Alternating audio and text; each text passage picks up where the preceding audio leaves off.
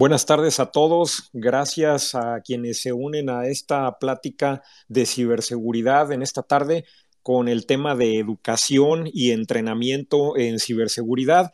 En esta tarde nos acompaña Víctor Ruiz, quien es nuestro invitado especial. Eh, Víctor Ruiz es fundador de Silicon, mentor del Centro de Ciberseguridad 05000 e instructor certificado en ciberseguridad eh, CSCT. Eh, Víctor Ruiz es un emprendedor tecnológico, él es mentor de ciberseguridad, consultor de gestión de crisis, especialista en ingeniería social y también pentester.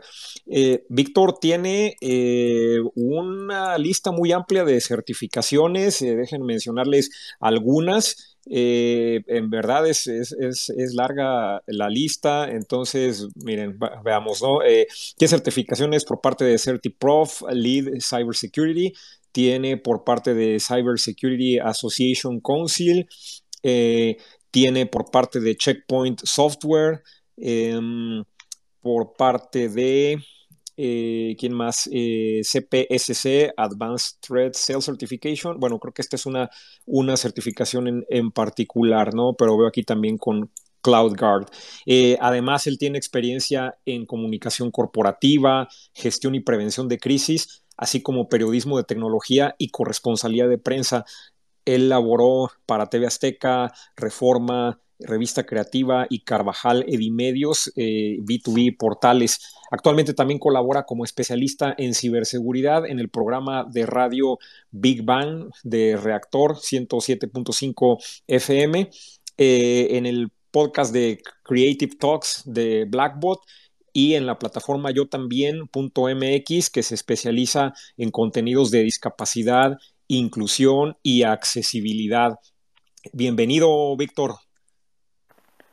¿Qué tal? Muchas gracias por la invitación. Buenas tardes a todos y bueno, un gusto estar compartiendo con ustedes eh, todo este tipo de, información. La verdad es que pues eh, están haciendo un gran esfuerzo, es una gran iniciativa y que se necesita mucho, ¿no? Por, eh, por la falta de pronto de concientización que hay en torno al tema de ciberseguridad. yo creo que es, es, un muy buen espacio el que han creado y pues nuevamente muchas gracias por, por la invitación. Muchas gracias, eh, Víctor. Y bueno, nos acompañan también nuestros eh, especialistas coorganizadores de, de este space. Eh, nos acompaña Verónica Becerra, ella es emprendedora, cofundadora de OffHack, que, empresa de ciberseguridad y especialista también en esta materia. Bienvenida, Vero. Hola, ¿qué tal? Buenas tardes a todos. Tenemos también a Raúl Ábalos, él es emprendedor politécnico con más de 20 años de experiencia en infraestructura tecnológica y ciberseguridad, tanto en el sector público como en el privado. Bienvenido, Raúl Ábalos. Hola, ¿qué tal? Buenas noches a todos. Gracias por escucharnos. También nos acompaña Raúl León, él es un apasionado por la ciberseguridad, tiene más de 16 años de experiencia en tecnologías de la información, en desarrollo de software, administración de sistemas e infraestructura y ciberseguridad. Bienvenido, Raúl León. ¿Qué tal? Buenas tardes a todos. Gracias por asistir. Y un servidor, Sinue Baez, analista de cultura digital y ciberseguridad. Y bueno, pues eh, como les comentaba, esta charla de hoy con Víctor Ruiz, eh, pues abordará la importancia de la educación en ciberseguridad a nivel profesional, corporativo, usuarios finales, etcétera. Y recordarles antes de iniciar a nuestra audiencia, a nuestros amigos que nos acompañan, que en cuanto ustedes tengan alguna pregunta o algún comentario, por favor soliciten el micrófono. Tratemos de ser breves para darle oportunidad a más personas y podamos tratar el, contenido que hemos preparado para ustedes. Eh, la recomendación es que tratemos de mantener nuestra participación eh, dentro del marco de un minuto. Bueno, eh, pues vamos a empezar. Víctor, quisiera que empezáramos el tema eh, preguntándote cómo es que se inicia en el mundo de la ciberseguridad una persona, ¿no? Hablando de la parte de educación y, entrenamiento, ¿no? ¿Cómo, cómo empezaron, Víctor? Bueno, aquí hay, hay un punto importante porque eh, ciberseguridad, como ustedes saben, eh, recientemente ha tenido eh, mucha popularidad, o bueno, es un término que, que constantemente está apareciendo en las noticias y cada vez está tomando más fuerza, pero no es un término nuevo, ¿no? Si bien antes a lo mejor se estudiaba como parte de una carrera o como parte de alguna especialidad, ahora ya ha tomado, digamos que una nueva forma y también eh, se ha extendido hacia diferentes eh, subespecialidades, por así llamarlo. Entonces, eh, en, ciberseguridad, pues hay diferentes áreas, de diferentes, pues digamos, caminos de desarrollo. Y, aunque todos, pues al, al, final de cuentas buscan pues esto de, proteger empresas, proteger organizaciones y mantenerse pues sobre todo a salvo de ciberataques, eh, muchas de estas prácticas no son, no son tan, tan parecidas. Eh, algunas difieren eh, en algunos términos, pero eso también enriquece todo esto porque hay personas que son mejores para, por ejemplo, el análisis de malware, hay personas que son mejores para entrenar a otros, hay personas que son muy buenas como pentesters, hay otras personas que son muy buenas como ingenieros en, desarrollo de, software, por ejemplo y que eh, todas estas eh, habilidades y capacidades pues se necesitan. Ahora, yo creo que eh, en principio el, el tema es que también conforme ha avanzado ciberseguridad, pues hay muchas oportunidades para, para poder iniciar en, en, este sector como, como especialista, pero pues dependiendo también de, qué es lo que esté buscando la persona, ¿no? Porque por un lado están eh, las universidades que ya dentro de sus carreras de ingeniería o de cómputo ya están integrando eh, ciberseguridad como, como un tema cada vez más, más, em, más en forma, ya, ya no solo como un diplomado o como un curso, sino ya como parte de la, de la carrera. Pero también hay eh, certificaciones que, que ofrecen, por ejemplo, los fabricantes, como en este caso, como yo, he trabajado algunas cosas con Checkpoint, pero está Fortinet, está F5, está Cisco, eh, que ofrecen eh, ciertas eh, certificaciones sobre sus equipos, pero alrededor del tema de ciberseguridad.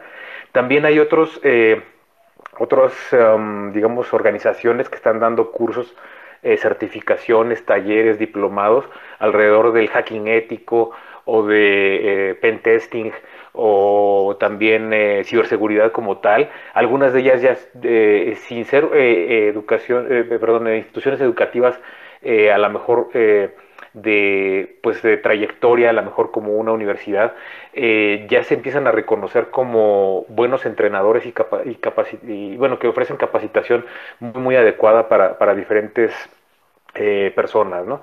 Y este, aquí también es, es importante, aunque sí hay carreras, si hay certificaciones y hay muchos talleres y diplomados, también eh, eh, yo creo que, eh, o al menos lo, que hemos visto, es que se ha hecho cada vez más accesible. para aquellas personas que les interesa, porque pues sí, la verdad es que entrar en el mundo de ciberseguridad a lo mejor no es para todos y, y esa es algo que, que pues hemos tratado de aclarar también en todo momento, no, no, no porque suene que está de moda, a lo mejor todos pueden ingresar, eh, pero por el perfil que se requiere, ¿no? Pero aunque no todos pueden ingresar, sí se, sí se requieren muchos perfiles eh, dentro del sector.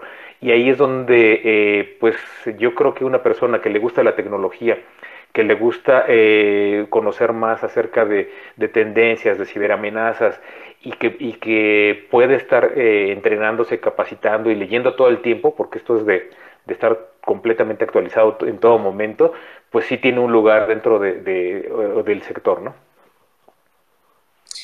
Bien, pues es un panorama, vamos, eh, eh, y, es toda una, una especialidad muy amplia. Eh, pero bueno, ya estamos ahorita platicando con un poquito más a detalle en las preguntas que tengamos. quiero dar la palabra a Raúl León, que me parece que, que le estaba solicitando. No, ¿qué tal? Nuevamente, este, sí, como, como lo menciona Víctor, bueno, yo también una de las principales, ahora sí, cómo entrar en el mundo de la ciberseguridad, pues tener esta, esta pasión, ¿no? Porque, ahora sí, no, aunque ya hay un buen de información, pues también, como bien lo menciona Víctor, pues hay que especializarse.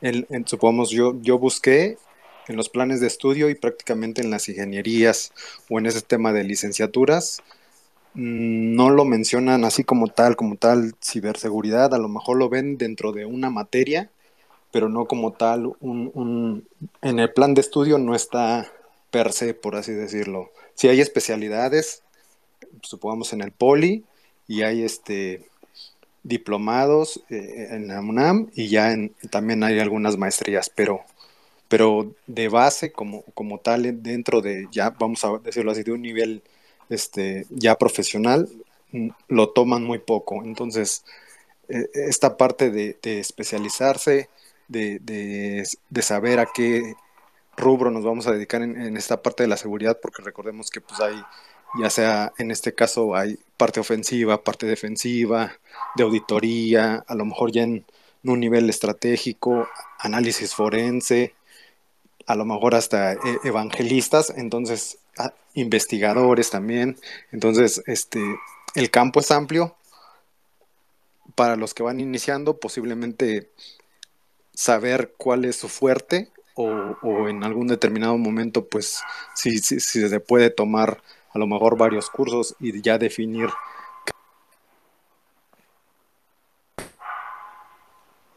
principal pues tener esa pasión, ¿no? Y no importa a lo mejor si, si primero no inicias a lo mejor como tal en, en, la parte de seguridad, sino aprender pues de todas las áreas, ¿no? Porque al final de todo eso enriquece tu, tu, tu forma mucho. Creo que no hay sustituto para, para la pasión, para la determinación, como nos señala eh, Raúl León, ¿no? Eh, y bueno, adelante, Vero. Gracias. Eh, ahorita conforme a lo que están hablando y lo que comentó Víctor y Raúl, que como tal no hay carrera, bueno, una carrera especializada desde universidad, sino va viendo como poquito de todo. Eh, se me vino a la mente justamente una pregunta que ayer me hacían por Twitter y era de si estamos entrando a una era en la que vemos cada vez más incidentes de seguridad, pero también tenemos una baja capacitación en, en esto, ¿no? En, responder ante incidentes, en cómo manejar la ciberseguridad. Entonces, creo que ahí nos está faltando eh, esa parte de la educación y del entrenamiento. Digo, no sé cómo ustedes lo, vean, si realmente la, la, tecnología nos está superando a conforme a lo que se está dando en educación y entrenamiento, eh, hablando específicamente de ciberseguridad.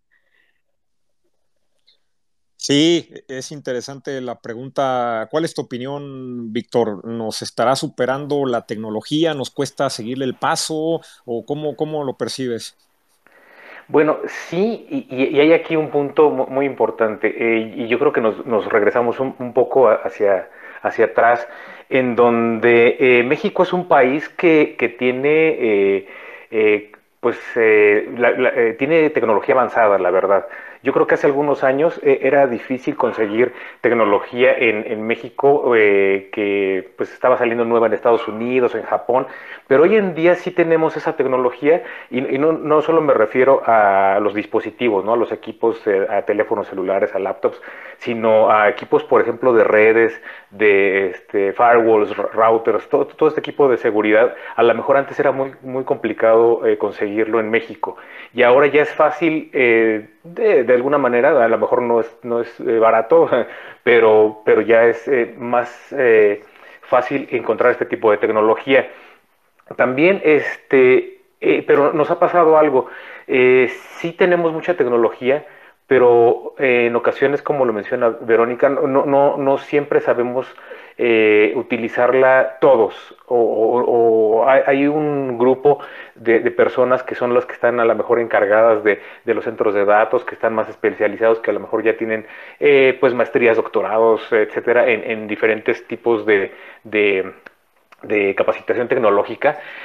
Pero eh, sí creo que como, como país, así en forma general, nos hace falta mucha conciencia hacia el uso de la tecnología a veces no la, no la sabemos aprovechar al, máximo, la tenemos y no la, y no la aprovechamos al máximo, pero también de pronto nos encontramos con que México no es un país, y, la verdad, pues esto, esto, esto no, es, no es bueno, ¿no? Eh, pero que no está enfocado hacia, o no tiene un enfoque hacia la tecnología. Eh, creo, que, creo que México ha pasado muchos años eh, tratando de investigar como que por dónde puede ser la mejor forma de, pues crecer como país y en algún momento fue la agricultura y en otro tiempo fue el turismo y de repente pues a lo mejor los servicios eh, de las startups, no sé. Y ahora eh, creo que por primera vez en mucho tiempo tenemos la oportunidad porque tenemos la tecnología pero sí hay una necesidad muy muy fuerte de gente que pueda entenderla y aplicarla para, eh, para crear otras cosas o para ayudar a otros negocios a, salir adelante. Lo, vimos con la pandemia y, vimos que sí podíamos adaptarnos ¿no? a, diferentes tipos de tecnologías como eh, esto de las videollamadas, las videoconferencias, pero el tema de seguridad se quedó como pendiente, se quedó como muy, muy, muy por detrás y como que todavía se eh, recaía en el, en el gerente de sistemas, por ejemplo. Eso, si el gerente de sistemas a lo mejor tiene el entrenamiento y la capacitación suficiente para desplegar una red eh, privada virtual que estuviera protegida y todo esto, porque a veces eh, también eh, las personas de sistemas, pues saben mucho de sistemas, pero a lo mejor no, no, no todos saben de, de seguridad, ¿no? Entonces, creo, creo que aquí sí hay un, un, un, punto importante en el, en el, y una necesidad eh, necesidad por, por eh, no solo adoptar la tecnología, sino entenderla y poderla utilizar. Y, quiero aquí nada más, este, a lo mejor eh, puntualizar en algo que, me ha llamado también mucho la atención, porque hay otros países que de pronto, a lo mejor en las mismas condiciones que, México, en cuanto a carreras de, de, tecnología o carreras de cómputo o de informática, de seguridad, pues a lo mejor están de alguna forma eh, muy, muy, similares.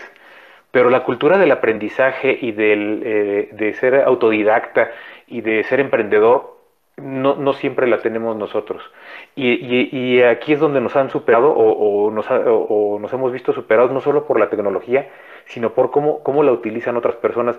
Me refiero en específico en los casos, por ejemplo, de grupos de, de ransomware o de crimen organizado que están en otros países, que están, por ejemplo, en Ucrania, en Rusia, que cuando los atrapa la policía se da uno cuenta que son eh, pues chavos de, son chicos de 17 años, de 15 años, pero eh, ellos no son ingenieros, no tienen maestrías, no tienen doctorados, pero sí tienen mucha preparación, sí tienen mucha, eh, mucha hambre ¿no? por, por, por, por aprender cómo funcionan las cosas eh, desafortunadamente la utilizan pues para actos delictivos, pero yo creo que eh, de pronto un, chico, y, hemos visto también en, México muchos, eh, muchas de estas personas que a lo mejor sin tener una preparación oficial, digamos, saben mucho y conocen mucho de, de, Red Team, de Pen Testing, de Blue Team, y, de pronto sorprende, ¿no? no, no, solo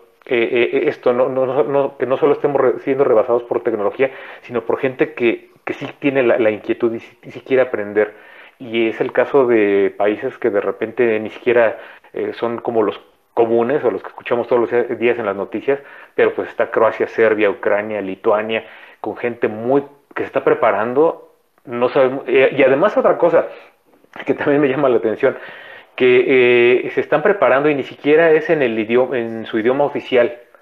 Eh, muchos de ellos hablan ruso, hablan otro tipo de, idiomas de, Europa del Este y, están aprendiendo en inglés y están aprendiendo a desarrollar eh, cosas en inglés, incluso el phishing y cosas estas ya están aprendiendo español, ¿no? Porque pues están lanzando ataques en español que probablemente nosotros no, bueno, en mi caso yo no podría lanzar un ataque de phishing en chino, ¿no? Entonces, eh, eh, sí, sí, sí, coincido con, Verónica, sí es eh, mucho la tecnología, pero mucho también cómo estamos abordando ese tema de aprender a utilizarla, explotarla y, y sacarle provecho.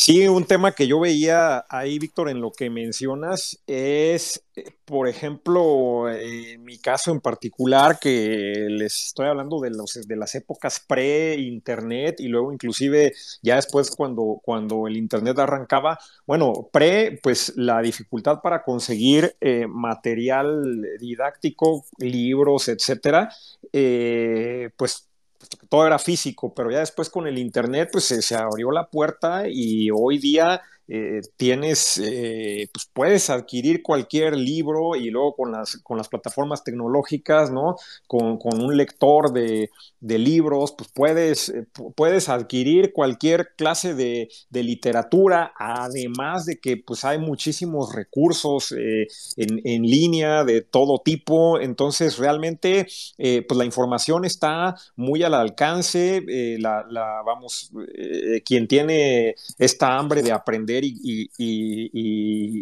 pues sí, de aprender y, de adquirir, a llegarse de, materiales, pues lo, va a hacer, ¿no? Hoy es, es, un buen momento, hoy es más fácil que, antes, ¿no? Eh, bueno, eh, vamos con Vero que pide la palabra y después vamos a ir con Fidelio83MX que eh, también solicitó la palabra. Adelante, Vero. Gracias. Fíjate que se me hace interesante algo que comentan, el ser autodidacta y el hambre de aprender.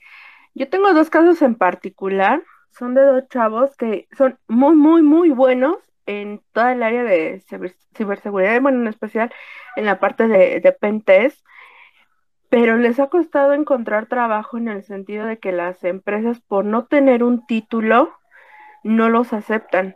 Sin embargo, han logrado eh, muchas cosas, certificaciones y, justamente esta hambre de aprender eh, los ha hecho muy bueno y, los ha llevado un poco a irse al lado del, mal, por así decirlo.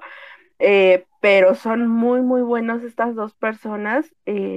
entonces, ¿qué, ¿qué, está fallando ahí?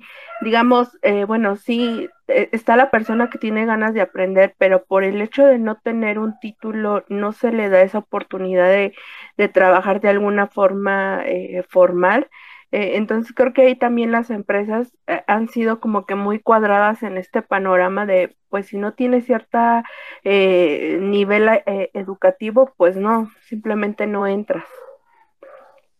A mí me parece que en las empresas vamos a tener que despojarnos de los prejuicios, ¿no? Y eh, vamos, los empresarios o los que reclutamos a personal, vamos a tener que hacer estilo norteamericano, ¿no? En donde pues, vamos a tener que irnos a, realmente a la, capacidad y a, que hagan eh, ajuste las personas realmente con la, con la empresa y todo lo de cajón, ¿no? Pero sí me parece que vamos a tener que que, dejar a un lado la parte de el, formalismo por el formalismo, ¿no? Y, realmente atender a las habilidades que, al final del día eso es lo más importante y eso es lo que te da resultados, ¿no? en mi opinión.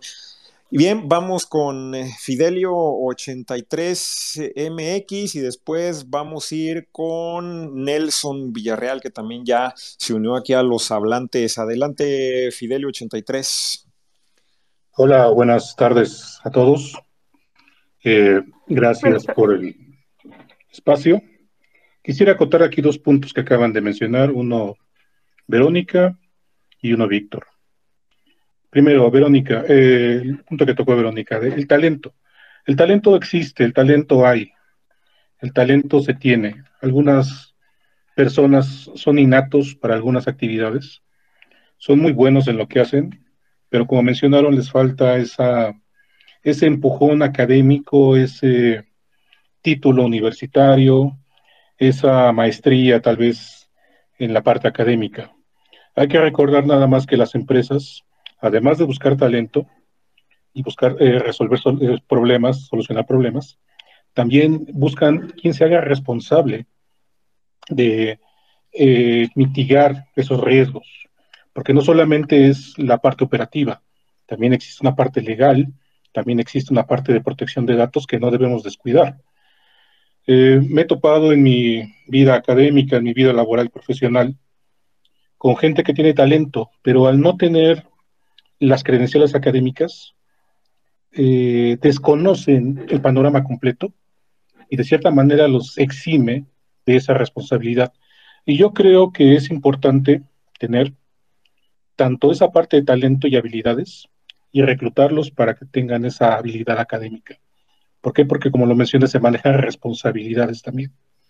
Entonces es muy peligroso que se reclute gente que, aunque tenga talento, no sea responsable porque no conozca el panorama completo.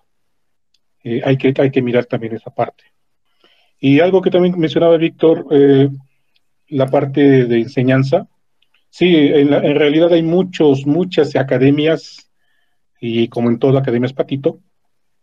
Y aquí a los que se quieren iniciar en esto, recomendarles que, pues además de tener una, un prestigio, la academia donde quieren estudiar, que también se den cuenta de que los instructores sepan realmente enseñar esa parte. Porque me ha tocado también ver que hay demasiados expertos muy buenos en muchas áreas, pero que son malísimos para transmitir ese conocimiento. Y ahí es donde se pierde toda esa esencia, donde se pierde todo ese empuje. Eran las dos cosas que quería acotar. Gracias. Muchísimas gracias. Vamos contigo, mi estimado Nelson Villarreal. Buenas tardes, ¿cómo estás? ¿Qué tal? Buenas tardes. Muchas gracias por este, invitarme y por eh, permitirme participar. Eh, yo creo que ahí, para, en cuanto a las carreras de la tecnología, sí juegan muchos factores. Este, la educación, sí. Este, en, en, cuanto a ingeniería en sistemas, pues sí, eh, está orientada básicamente a lo, a lo, básico, prácticamente. Pero ya en cuanto tú empiezas a, a, a, desarrollarte en el campo laboral, ahí es donde tú ya puedes este, elegir hacia dónde te quieres orientar.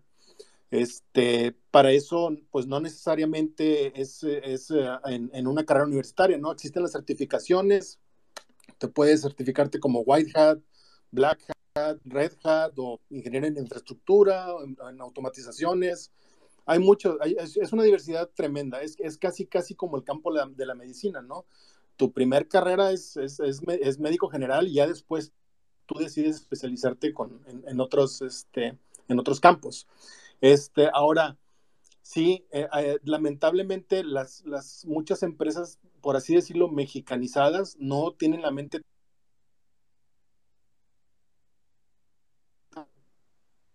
este, contratar a gente. Hablando en mi caso, este, yo, yo no, no estoy tan metido con, con ciberseguridad, pero yo soy ingeniero nivel 3 en infraestructura y en aplicaciones de Office 365 a nivel global. Este, pero pues, ¿qué creen? Este, en dos semanas termino la prepa. o sea, soy autoridad. Felicidades. Pero, gracias. este, eh, y después de eso, eh, a mis 44 años, voy a, voy a aventarme por mi carrera este, eh, universitaria porque sí quiero y, y, y, y, tengo la oportunidad de crecer en la empresa donde estoy. Y pues es, es, es más que nada la visión de uno mismo, porque cuando lamentablemente la educación que tenemos en México no te permite ver más allá de lo que, de lo, de lo que tienes enfrente de ti, ¿no? Ahora con, yo entré a una empresa de finanzas, es una de las más poderosas a nivel mundial, casi al nivel de BlackRock.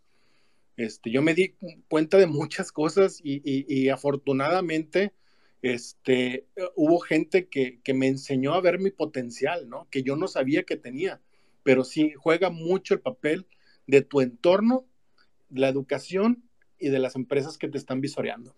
Muchas gracias.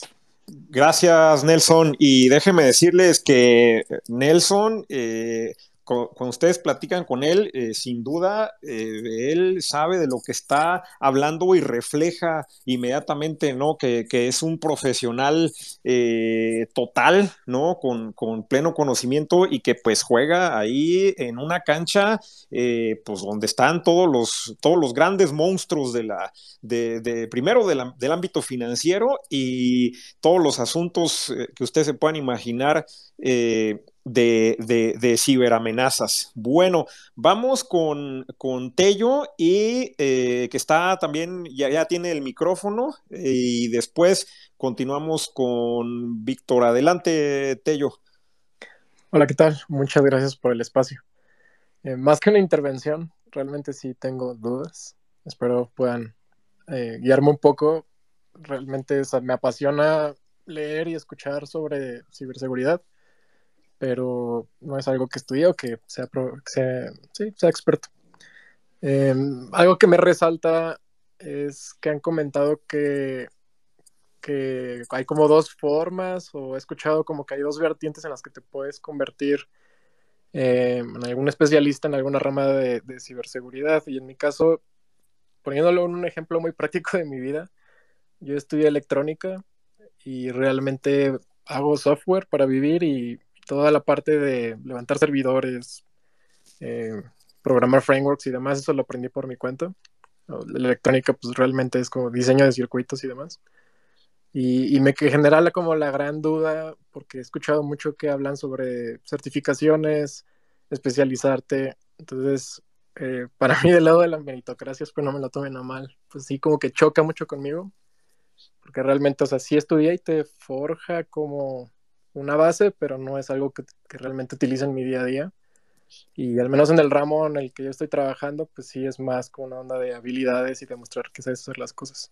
Entonces mi, mi duda particular es si realmente para hacer carrera en el lado rama de ciberseguridad necesitas certificaciones, necesitas una academia, necesitas cursos que te orienten o si hay recursos o si hay forma de aprender por tu cuenta.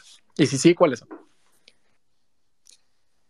Gracias, Tello. Eh, a ver, muchachos, ¿qué opinan? Y déjenme a mí eh, contribuir ahí con mi granito de arena. Eh, pero desde la perspectiva de desarrollador de, software, ¿no? Que es, mi, que es el área donde yo ejerzo también. Y bueno, ahí, desde, desde esa área, en mi experiencia, em, las certificaciones te ayudan para suplir un poquito la parte de la experiencia y, ¿no? y, si, y si estás en el mercado laboral, en la búsqueda, las certificaciones, de nuevo en mi experiencia, te ayudan a suplir esa parte, ¿no? Eh, no en organizaciones que la valoran, porque no todas las organizaciones valoran un certificado igual, pero eh, lo que he visto es la tendencia, las grandes organizaciones valoran mucho esa parte y, revisan tus certificados, eh, cuáles tienes, etcétera, y, le, dan, le dan peso a esa parte y eso te puede ayudar a aterrizar de, de un inicio. Después, conforme se va uno moviendo tanto en la escalera o en la industria, ya es un conjunto de, habilidades y no necesariamente eh, son las certificaciones.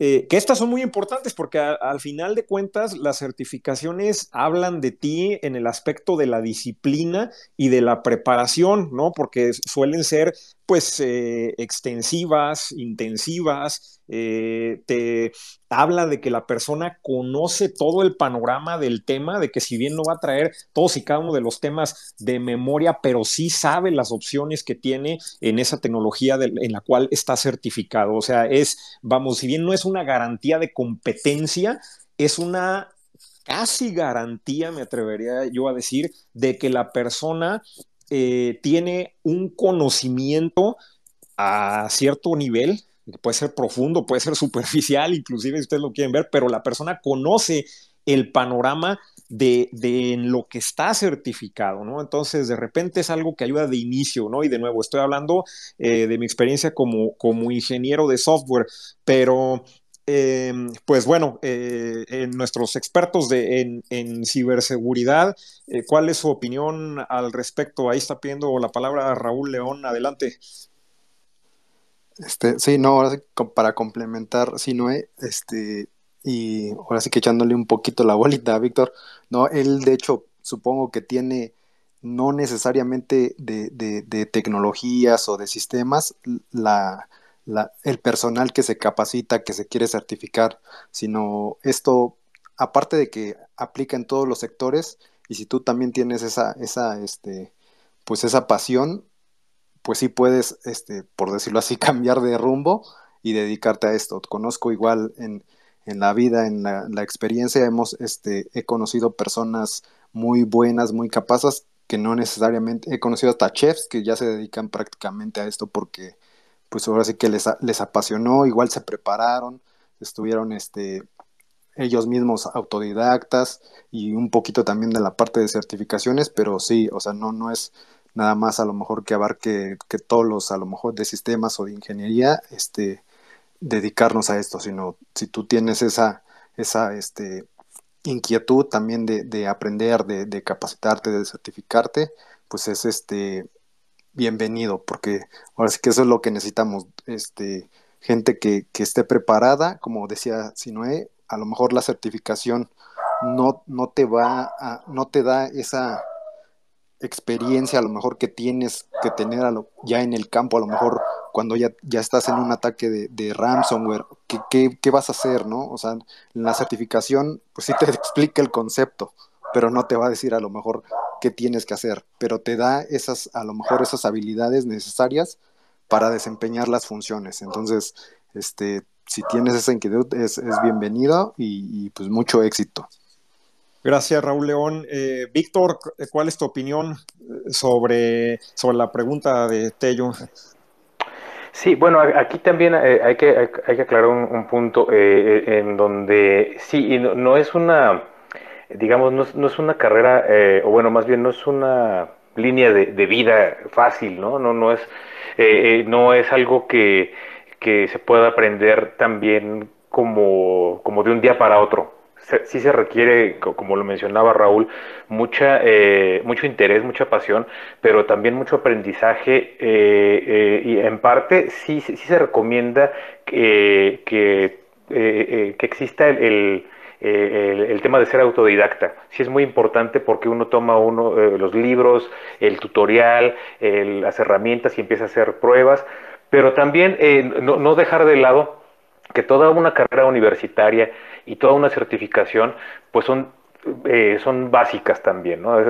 son, son muy importantes, porque igual eh, se requiere una persona que estudia una ingeniería y que pasa cuatro o cinco años preparándose y luego hace una maestría y luego hace diplomados y todo esto, eh, porque esa persona va a tener un conocimiento y como lo mencionaba Fidelio, ¿no? También va a tener una responsabilidad diferente también cuando entre al, al al, pues al, sector laboral. Pero eh, también eh, hay, otra cosa que estamos viendo este, hoy, hoy en día y que es eh, algo complejo. sí se necesita mucha gente, se necesita de diferentes talentos y también contemplando en ciberseguridad a que hay diferentes áreas. el otro día estaba platicando con una persona que es, eh, estudia, eh, bueno, que no, más bien que estudió leyes, que es abogado, pero se está enfocando a temas de tecnología. Entonces, quizá esta persona es, es, es abogado, tiene cursos, tiene maestrías dentro de su, de su área, pero poco a poco se ha ido eh, metiendo en temas de ciberseguridad para poder resolver temas de forenses, por ejemplo.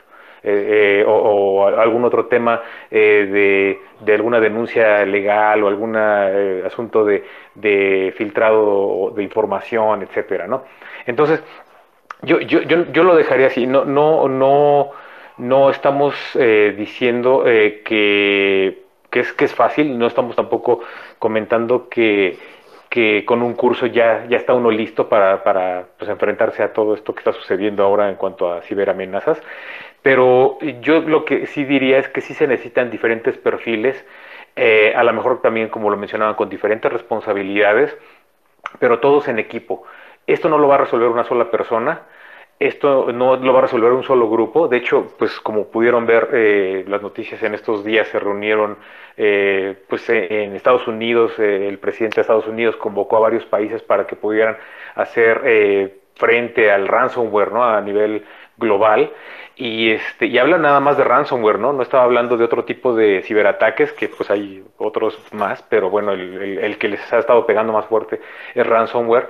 Entonces, sí, si bien necesitamos al, ingeniero que pasó 8 o 10 años estudiando, también necesitamos gente como las que mencionaba Verónica, a lo mejor dos o tres eh, eh, personas que son especialistas en, penetración, en, en, en pen testing, por ejemplo y que están todo el día haciendo pruebas y que le reportan a este ingeniero que pasó 10 años estudiando y que eh, por lo tanto él tiene una visión más amplia del, sector. Y, estas personas que, que son pentesters eh, a lo mejor no tienen título, pero no quiere decir que no lo vayan a tener. Su, su habilidad, su capacidad y su también su necesidad por salir adelante los va a llevar a tomar certificaciones e inclusive algunos pues a cursar carreras ya, eh, ya, más de, en forma. Pero eh, eh, sí estamos partiendo ahorita también de que, de que hay una necesidad. Entonces todo lo que contribuya de alguna forma a informar y a concientizar a la gente de que, de que se necesita este tipo de, de habilidades y de perfiles o de todos los que se necesitan, eh, sí es importante. También porque hay, hay en, algunos casos gente que está en, en otras áreas, como lo mencionaban, a lo mejor eh, eh, pues empezaron con temas eh, médicos, ¿no? Y a lo mejor se han ido metiendo poco a poco en forense. Y eh, el caso de, Jonathan Torres, que lo van a tener la próxima semana, eh, hablando, es, es, un abogado que es, que es, especialista en temas de tecnología. a veces se necesitan estos perfiles híbridos también, poco que sepan de, de legal, de administración, de contabilidad, pero también de tecnología.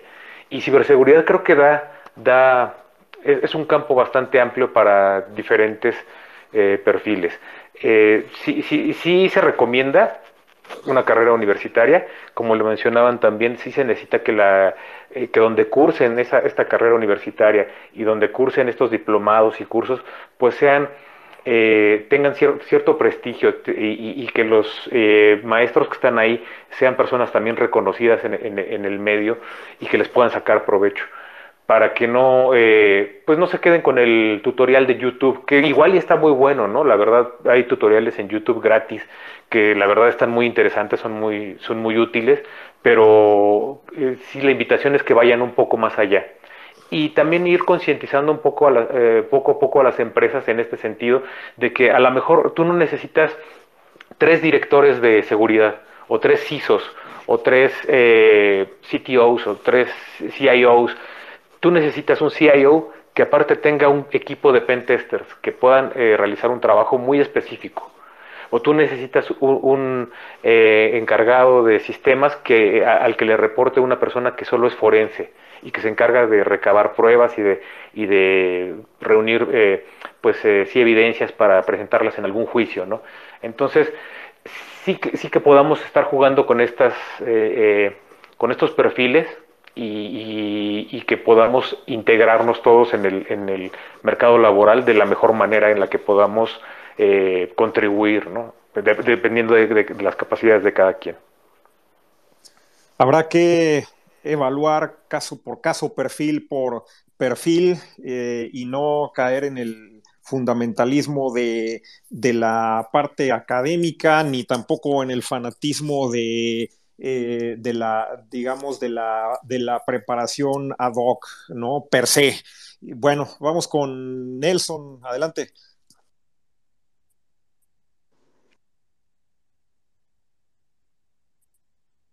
Víctor, acerca de los perfiles para, pues, para crear un equipo, ¿no? Eh, yo animo mucho a todos a, a, es el futuro. Lamentablemente en México no hay una, cultura de ciberseguridad muy bien este, cimentada, pero ahí va, ahí va. Este, háganlo, este, también infórmense mucho acerca de eso, pero también del aspecto legal, porque al, empezar a hacer eh, pruebas de penetración de redes, pues eh, si no estás... Eh, bien autorizado por la empresa, pues estás cometiendo un delito, ¿no? Y que no sepas este, acerca de las leyes no te exime a, no cumplir este castigo, ¿no? Este, eh, aprendan, compartan conocimiento, háganlo. La verdad, compartir conocimiento es lo mejor que me ha pasado en la vida porque así tú puedes delegar ciertas cosas que tú estás haciendo para que te dediques a otras y crezcas como persona y crezca tu equipo junto contigo. Entonces, este, adelante, adelante y, todos los que ahorita ya están graduados de las carreras o los que todavía no nos hemos metido a estudiar carreras, recuerden esto, antes de ser un profesionista hay que ser un profesional y a partir de ahí tu carrera, tu carrera va a salir adelante. Muchas gracias. Y son dos cosas bien diferentes, como dice mi estimado Nelson. Una cosa es ser profesionista y otra cosa es ser profesional. Y miren, eh, para quienes digamos, no están muy convencidos de acerca de, las bondades de compartir información, eh, les voy a decir dos cosas. Eh, una es, primero, si lo piensan por ustedes mismos, sí, por beneficio personal, como bien lo decía Nelson, es bueno porque así ustedes pueden delegar, ustedes se pueden mover más fácil, eh, no van a tener pretextos, ¿no? Este, la cadena de mando no va a tener pretextos para poderlos mover hacia otro proyecto, a, que ustedes sigan avanzando, se sigan moviendo. Eh, eh, si por el contrario ustedes se, siguen haciendo indispensables y no comparten, pues seguramente van a ser víctimas de su propio éxito y estarán atorados en lo mismo durante mucho tiempo, que también es válido si, si, si a ustedes les gusta eso, ¿no? Pero si quieren avanzar y moverse, pues nada mejor que compartir, ¿no? Y número dos, eh, cuando compartimos información, cuando ayudamos a los demás, estamos contribuyendo a un equipo de trabajo más sólido. Y si cada elemento da lo mejor que puede, ¿sí? si todos y cada uno de los elementos eh, se ayudan entre sí y dan lo mejor que tienen y comparten información, se forma un equipo de trabajo más robusto, ¿no? Entonces, eh, no hay un equipo, no va a ser lo mismo el rendimiento de un equipo donde están los elementos dando disparejo, ¿no? Solo la, digamos, el, el, desempeño máximo solo se alcanza si cada quien da lo mejor de sí y parte de eso es compartir información. Bueno, vamos con Vero. Adelante, Vero. Sí, nada más si no es si me puedes confirmar si se están mostrando los tweets que estoy compartiendo en este space.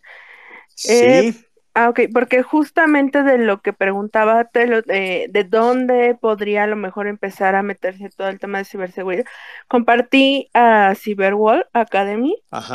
y hay eh, otro de, de 4210, son dos, Vero. Ajá, y que justamente, bueno, en Cyberwall Academy hay varios especialistas que están dando como eh, cursos especializados en, en, algún sector justamente de, de ciberseguridad. No recuerdo si ya todavía están las inscripciones abiertas, pero igual eh, si puedes entrar, checar. Eh, de todos modos, igual hay algunas cosas que las suben a, YouTube y realmente sus cursos o, los módulos que están sacando son bastante interesantes en cuanto a temas de, de ciberseguridad. Muy bien, gracias, Vero. Adelante, Raúl Ábalos. Sí, gracias. Eh, los he dejado participar eh, porque ha, estado muy interesante, así que todas las participaciones de los, de los compañeros y de los escuchas. Eh, nada más quería completar un poquito el tema, como comentabas, este, mi buen Sinue, y como lo, lo sugería Nelson, el tema de hacer equipo. Y creo yo que ahorita no lo hemos tocado, pero igual un poquito más adelante Víctor nos puede ayudar también en esa parte lo del tema de hacer equipo no nada más es con los tecnólogos que estamos dentro de las empresas, sino que también se tiene que permear esto a todas las áreas dentro de las empresas, porque la ciberseguridad no tiene que estar ausente o no es, eh, no es excluyente de aquellas áreas que no tienen eh, esa carga de, responsabilidad con los sistemas, ¿no? Eh, yo creo que ahí todo lo que son las áreas tanto de recursos humanos, este, contabilidad, finanzas, legales y demás, todos ellos tienen que entrar también en ese grupo y eh, al final del día, pues obviamente los, los, líderes tal vez tienen que estar del lado obviamente de, los tecnólogos, pero sí hacer ver que realmente todos somos un equipo, ¿no? Dentro de, dentro de la responsabilidad de la ciberseguridad en las empresas, todos tenemos algo que ver ahí. Entonces, eh, yo creo que ese es un punto que también ojalá que lo podamos alcanzar a, tocar en, en, un, en, un, ratito más eh, y solo quería dejar ese, ese aporte.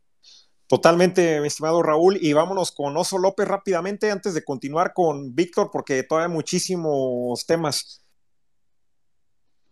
Gracias. Eh, pues yo quiero, recordando un artículo que publicó recientemente Víctor en LinkedIn, que les recomiendo que lo sigan, donde habla justamente de cómo se debe hacer equipo y complementando un poco lo que decía Raúl y de alguna manera Nelson, el hecho de que estos perfiles que debe de contribuir para fomentar, diseñar y propagar la ciberseguridad en las empresas debe incluir gente de todos los aspectos del negocio, incluyendo la gente de recursos humanos y ver la manera de sensibilizar a todos los elementos de la empresa que todos son personas que usan las redes sociales en sus casas y tienen ya un contacto muy importante con la tecnología y con tienen acceso a todo esto, eh, que es importante que se sensibilice a toda la gente a tener una buena cultura de, de, yo le llamo higiene digital, ¿no? Así como tenemos una higiene en el cuerpo para evitar la propagación de enfermedades, también el tener una higiene digital en el uso de los activos digitales como las redes sociales y todos los elementos dentro de la empresa, que pueden ser personales o no, pero que finalmente pueden abrir puertas para vulnerar la seguridad y personal y de la empresa y se roben información y de aquí venga el, phishing y todo esto, pues creo que es importante considerar esto y es un tema que cuesta mucho trabajo que las empresas lo entiendan, ¿no? Las empresas siempre entienden que las áreas de tecnología y el factor humano están divorciados, como que los que hacemos tecnología no, no podemos entender el factor humano y creo que ese es uno de los éxitos de las campañas de phishing porque no logramos sensibilizar a la gente que el uso de la tecnología finalmente es lo que abre las puertas, ¿no? Entonces, eh, creo que es ahí donde es importante el lograr extender esto hacia todas las áreas, como decía Raúl, de la empresa y lograr en conjunto, como, ha sido con este tema de la pandemia, el que todos usemos cubrebocas, el que todos tengamos higiene, pues la medida en la que todos sigamos las medidas elementales eh, de protección en los activos digitales, pues va a ser la medida en la que vamos a estar mejor protegidos todos a nivel persona, a nivel empleado y a nivel país inclusive. Esa era mi participación, gracias. Muchas gracias. Eh, eh, observaciones muchísimo, muy importantes y que, y que pasamos por alto el reflexionar precisamente sobre todo esto que nos comentas, Oso López. Y bueno, pues vamos a continuar. Eh, en un momento más vamos con nuestros otros hablantes que, que están ahí solicitando la palabra. Y bueno, para continuar, Víctor, seguirnos moviendo sobre el tema eh, yo quisiera preguntarte, ¿tú qué retos y oportunidades ves en materia de ciberseguridad en América Latina? ¿Cómo, cómo la ves? Bueno, creo que eh, como eh, el que falten, eh, por ejemplo, el que haga falta especialistas en, el tema es un reto, pero también es una oportunidad. Eh, América Latina yo creo que es una región que ha tenido un, un desarrollo en ciberseguridad, pues ha avanzado, pero, pero no, en, no en conjunto, sino que algunos países tienen un poco más de desarrollo, otros están haciendo eh, iniciativas pues bastante interesantes, pero, eh, pero yo creo que eh, ha, ha, hecho falta esta parte que, que han estado comentando también de compartir no, no es lo mismo eh, eh, los avances que ha tenido, por ejemplo, Chile, que eh, Colombia, que México, y que quizá de repente están haciendo frente eh, sin darse cuenta al mismo eh, tipo de ransomware o al mismo grupo delictivo que está atacando toda la región con un ransomware.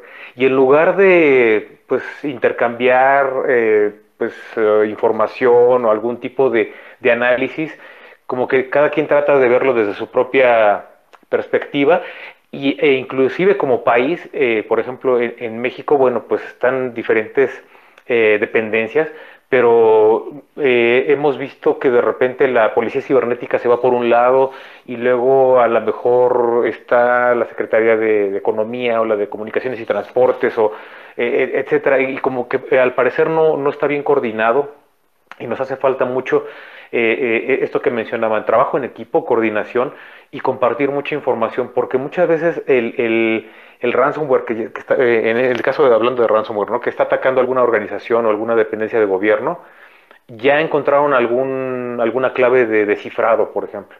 Entonces, eh, en lugar de estarla compartiendo, uno se la va, va, y la encuentra en un foro, pero de Estados Unidos o en un foro de España, una cosa así, y, y, a lo mejor ya hay alguna solución disponible. Eh, sí, sí nos ha faltado mucho, mucho esa parte, pero yo creo que también hay una oportunidad, eh, pues, pues muy, muy, una oportunidad muy grande para, para, para México como, como país. El, el tema, eh, como lo mencionaba, el tema tecnológico y, y, todo lo que es eh, científico, tecnológico, eh, matemático, físico, como que siempre ha sido algo que, que, hemos visto como complejo, como, como, difícil de hacer, como muy, muy difícil de aprender. Pero eh, yo creo que ahora también esta, este, esta necesidad de, que varios perfiles se integren a, ciberseguridad permite que otras carreras también participen. Y sí es muy importante, el, como lo mencionaban, que dentro de una empresa, por ejemplo, eh, o de una organización también, eh, el área de recursos humanos esté muy conectada con la de marketing y con eh, finanzas y con legal, porque a final de cuentas es una empresa. yo creo que muchas veces cuando estamos trabajando en empresas, a veces nos cuesta trabajo entender que estamos trabajando para la misma empresa o para el mismo propósito. Y, creo que ahí empieza el, conflicto, ¿no? El, eh, ¿Por qué le voy a compartir a recursos humanos mi carpeta de perfiles y yo que estoy en marketing la construí, con, eh, me costó mucho trabajo? Entonces, e, e, eso es eh, como en cuestiones operativas y cuestiones de, del día a día. Pero ¿qué pasa con, con, un ataque de, de phishing, por ejemplo? Llega un correo falso a una cuenta de recursos humanos y el de recursos humanos a la mejor, a mejor se la reporta al de sistemas. Y el de sistemas pues guarda, analiza, eh, en todo caso a lo mejor es, eh, es, esa persona quien la resuelve, pero a lo mejor no la comparte con los demás. A lo mejor ni siquiera recursos humanos lo comparte con los demás, pero el ciberatacante pues ya entró a, la máquina, ya entró al sistema, ya entró a la red y entonces empieza a mover por todos lados a ver qué, a ver qué encuentra, cuando a lo mejor esta persona de recursos humanos con solo... Eh, cumplir con alguna política, algún procedimiento previamente establecido, hubieran podido detener ese ataque de, phishing, por ejemplo, ¿no? Pero las empresas a veces eh, sí les ha costado trabajo eh, entender que no es una...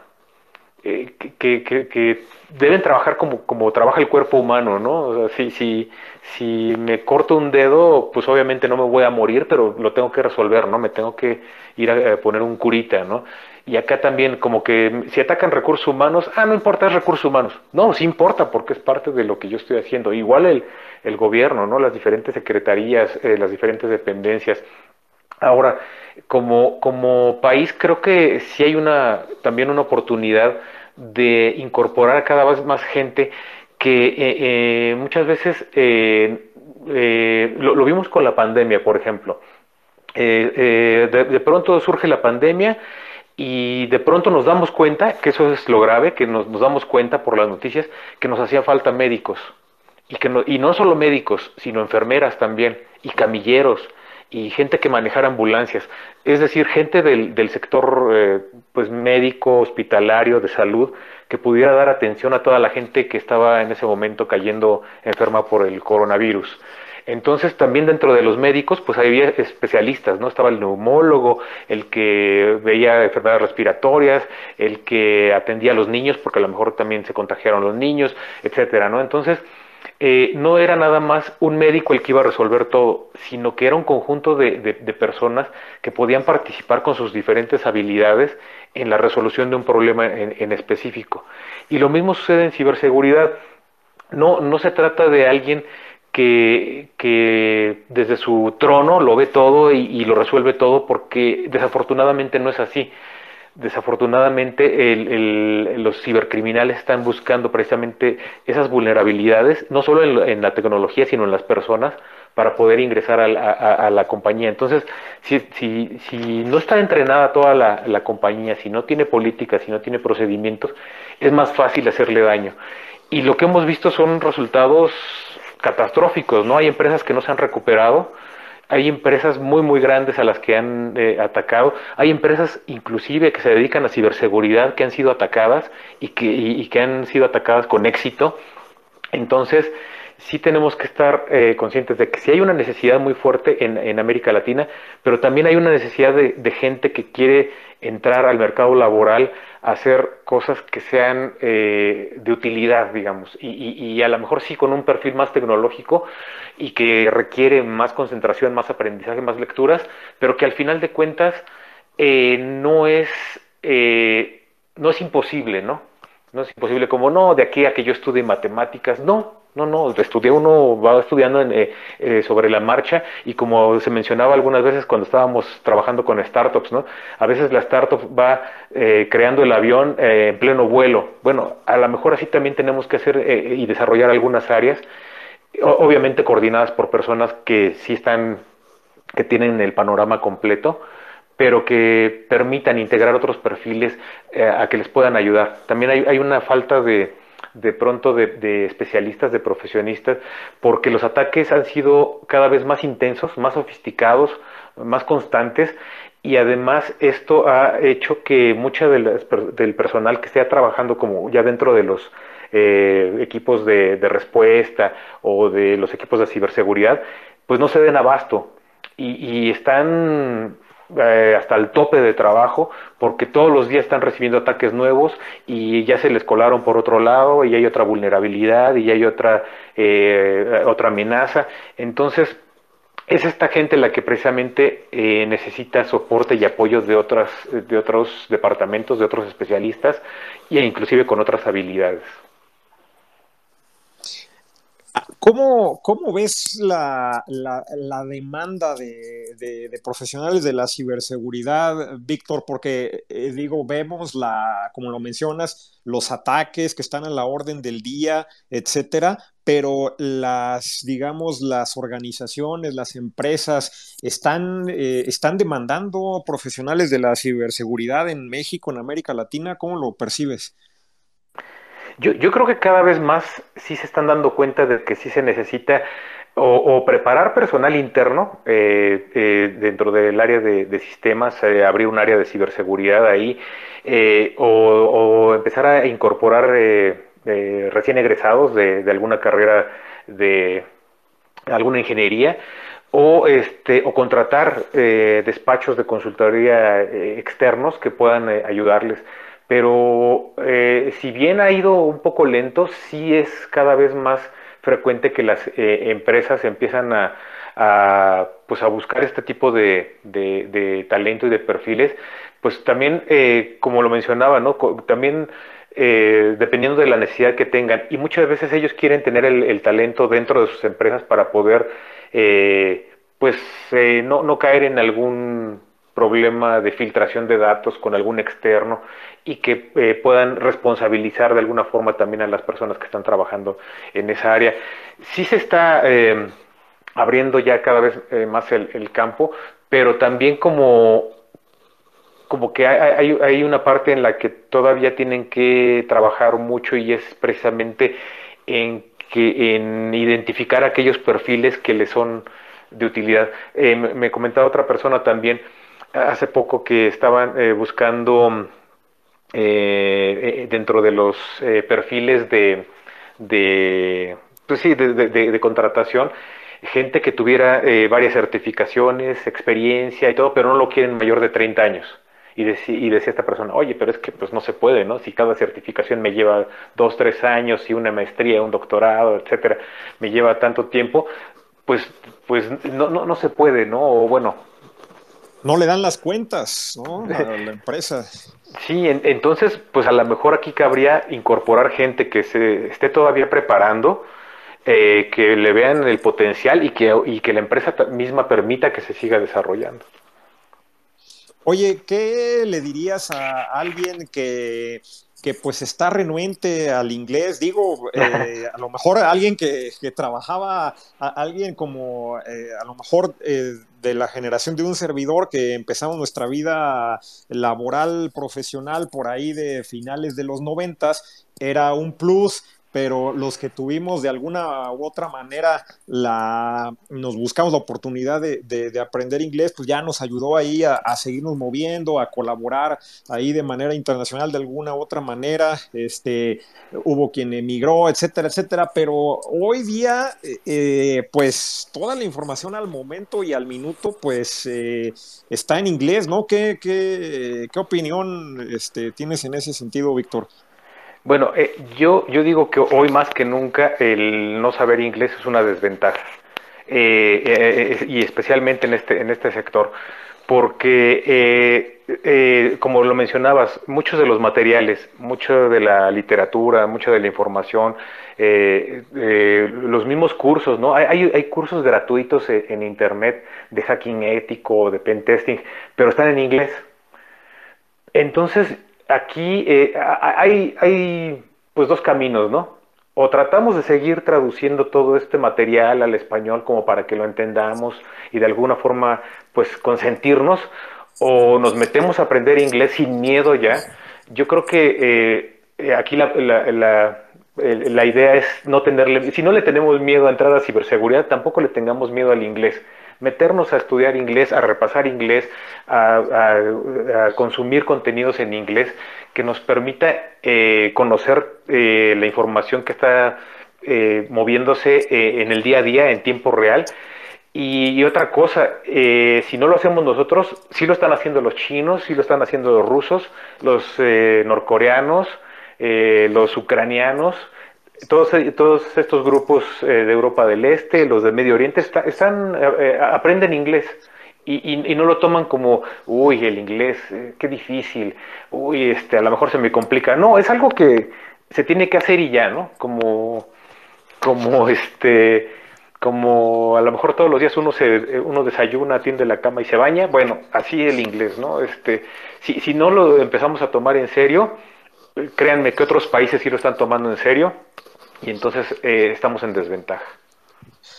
Totalmente, ¿no? Y miren, eh, para reforzar ahí lo que decía Víctor, que otros países lo están haciendo, uno habla con personas de China, de India, y que hablan el inglés como lo hablan, y vamos, son, es el resto del mundo los que nos tenemos que adaptar y tenemos que acostumbrarnos a, su acento, ¿no? Entonces, este, uno no puede estar como que con la pena de, ay, a ver si lo pronuncio perfecto, ¿no? Y, por eso no hablo, porque pues, a lo mejor lo pronuncio bien feo, miren, inspírense de otras culturas que sin pena y sin miedo, ahí están hoy por hoy hablando y ¿qué sucede? No pasa nada, los demás eh, tenemos que acostumbrar oído y tenemos que sudar un ratito ahí ajustándonos a, entenderles, ¿no? Bueno, eh, adelante, Vero. Gracias. Eh, algo que comentaban justamente ahorita de en cuanto a las certificaciones, eh, creo que yo me, voy un poquito al tema de los sueldos. Eh, mm, digo, a nivel Latinoamérica creo que tenemos sueldos demasiado bajos y a mí me pasó hace poco que me mandaron una oferta eh, laboral donde solicitaban como cuatro o cinco certificaciones y, el sueldo que iban a pagar, o sea, era nada. Y yo le decía a la chica de recursos humanos, le digo, o sea, yo, yo entiendo que tu trabajo pues nada más es poner la vacante y buscar a la gente, le digo, pero esa retribución, lo que uno hace para justamente certificarse, esa inversión que tú estás haciendo, que sabemos perfectamente que las certificaciones en ciberseguridad no cuestan tres pesos, o sea, estamos hablando de los 30 mil en adelante, no se están retribuyendo como deberían. Entonces, creo que también ahí eh, es el desánimo de las personas en decir, híjole, pues sí quiero, pero sé que no me van a pagar lo que, lo que vale el ya estar certificado, ¿no? No sé ustedes cómo lo ven ahí. Sí, sí, bueno, de, hecho eh, las certificaciones, como lo menciono, no son baratas son, son bastante costosas. Eh, eh, a veces representan el, el esfuerzo de, de, una persona de que pues a lo mejor hasta vendió su carro para tomar una de las, de las certificaciones, porque sí, la verdad sí, sí son este... Eh, pues son, son, son costosas. Yo creo que aquí el, el, las empresas sí tienen que entender eso, ¿no? ¿Cómo me van a pagar 10 mil pesos si la certificación cuesta eh, 100 mil, ¿no? En cuánto podría yo recuperarla, ¿no? Pero también, este, pues, es, es, es una cuestión de, concientización dentro de las, de las empresas el que eh, eh, se vayan incrementando o, de alguna forma el, la contratación, pues, pues sí valga la pena en términos financieros, para, bueno, de económicos para, para, el, para el que está ahí como, sí, como eh, aplicando la vacante. Y, y, hay, hay, otra cosa, eh, eh, eh muchas del, del, trabajo que realiza, se realiza en ciberseguridad se puede hacer de forma remota. Entonces también a lo mejor es buscar, pues fuera del país, el tratar de buscar empresas que puedan estar pagando eh, eh, eh, ese sueldo ya analizando el currículum y las certificaciones que tiene la, la, persona. Pero sí, la verdad es que sí, sí, sí hay una, no, está equilibrado. Entonces, eh, muchas veces uno tiene dos, tres certificaciones y a lo mejor salieron muy caras y el sueldo no corresponde a, lo que uno ha estado invirtiendo, ¿no?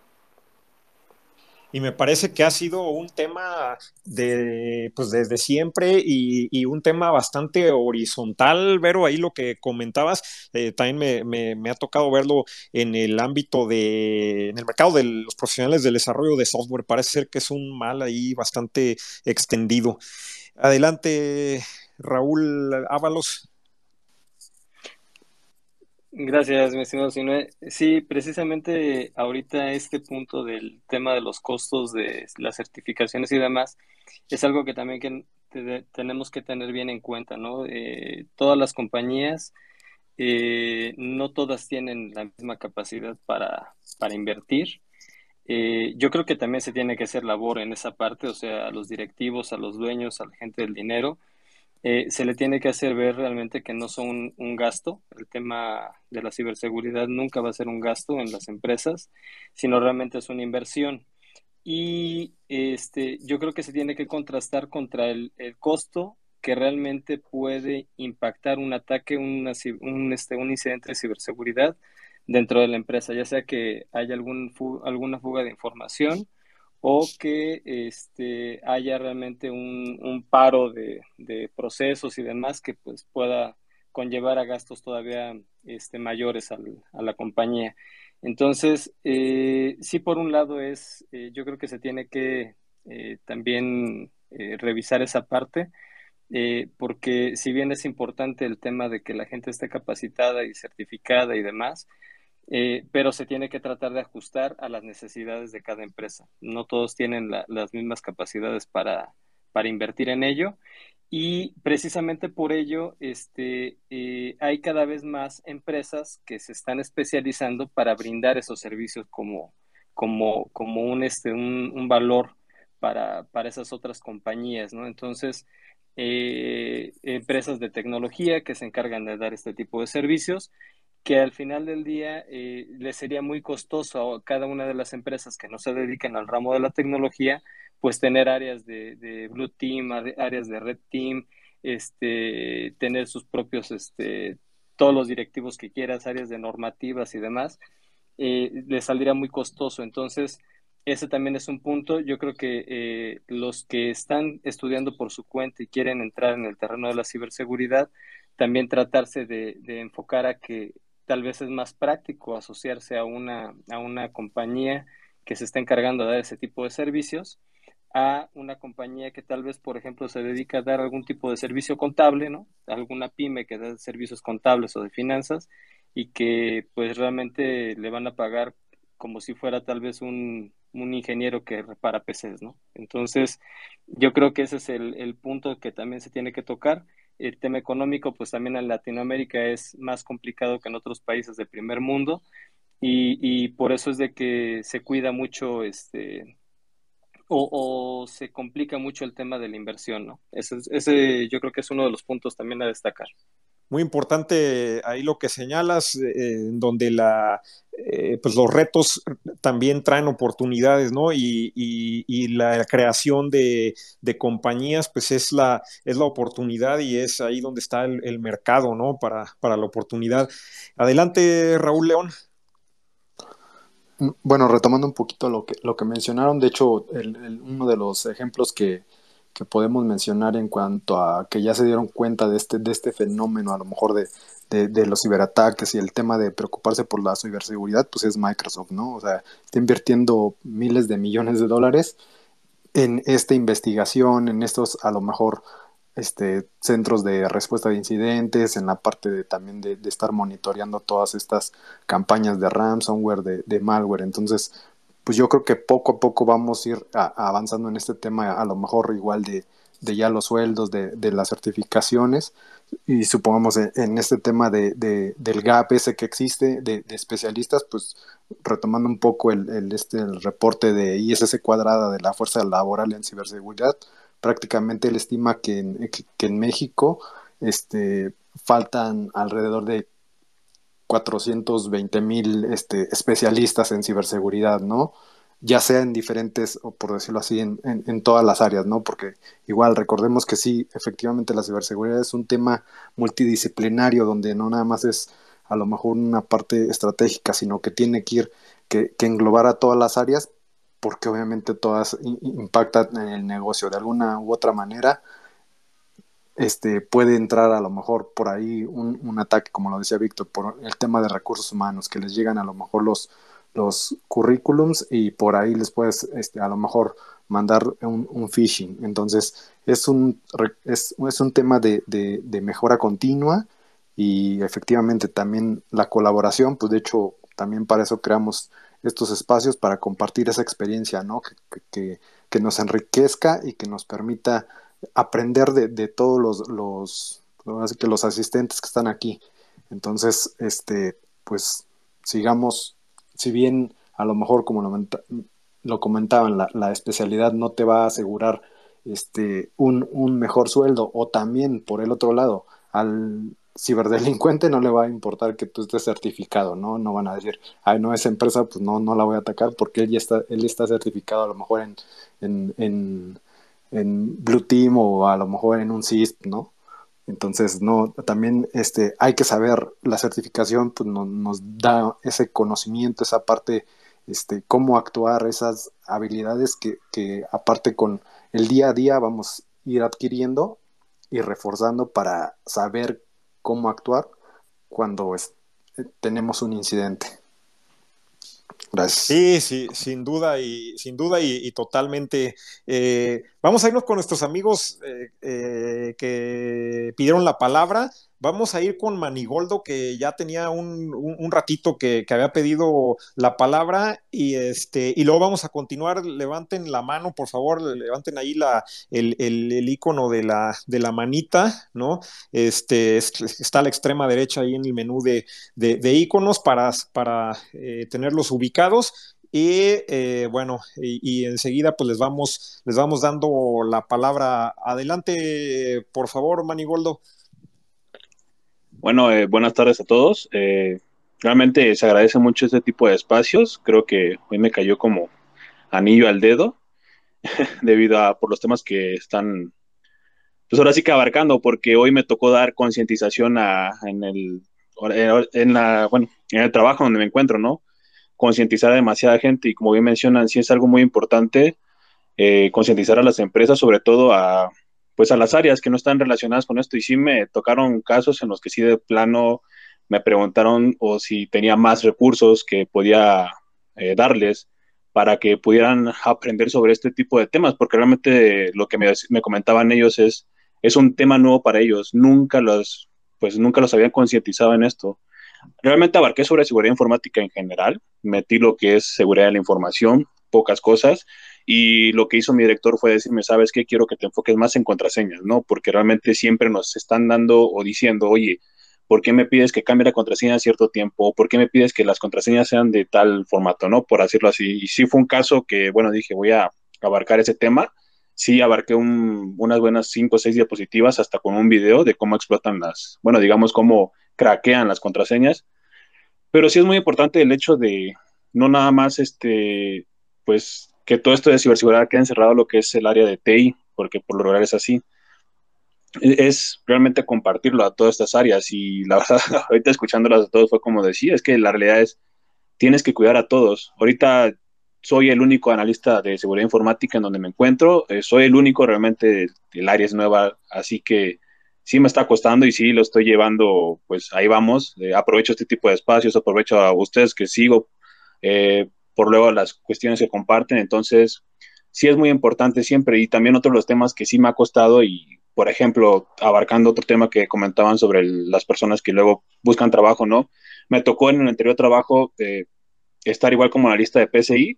Una de las cuestiones que nunca me gustó fue que también eso tienen mucho las empresas de que, ¿sabes qué? Te queremos aquí nada más para que lleves el cumplimiento, o sea, para que cumplas, ¿no? O sea, lo que vas a realizar en tu trabajo es eh, si ves algo mal, pues trata de que no se vea nada más, no se vea mal y que cumpla, con nada más con que cumpla y ya, y es como de no, o sea, no, nunca, no me gustó trabajar honestamente de esa manera, de todos modos me salí.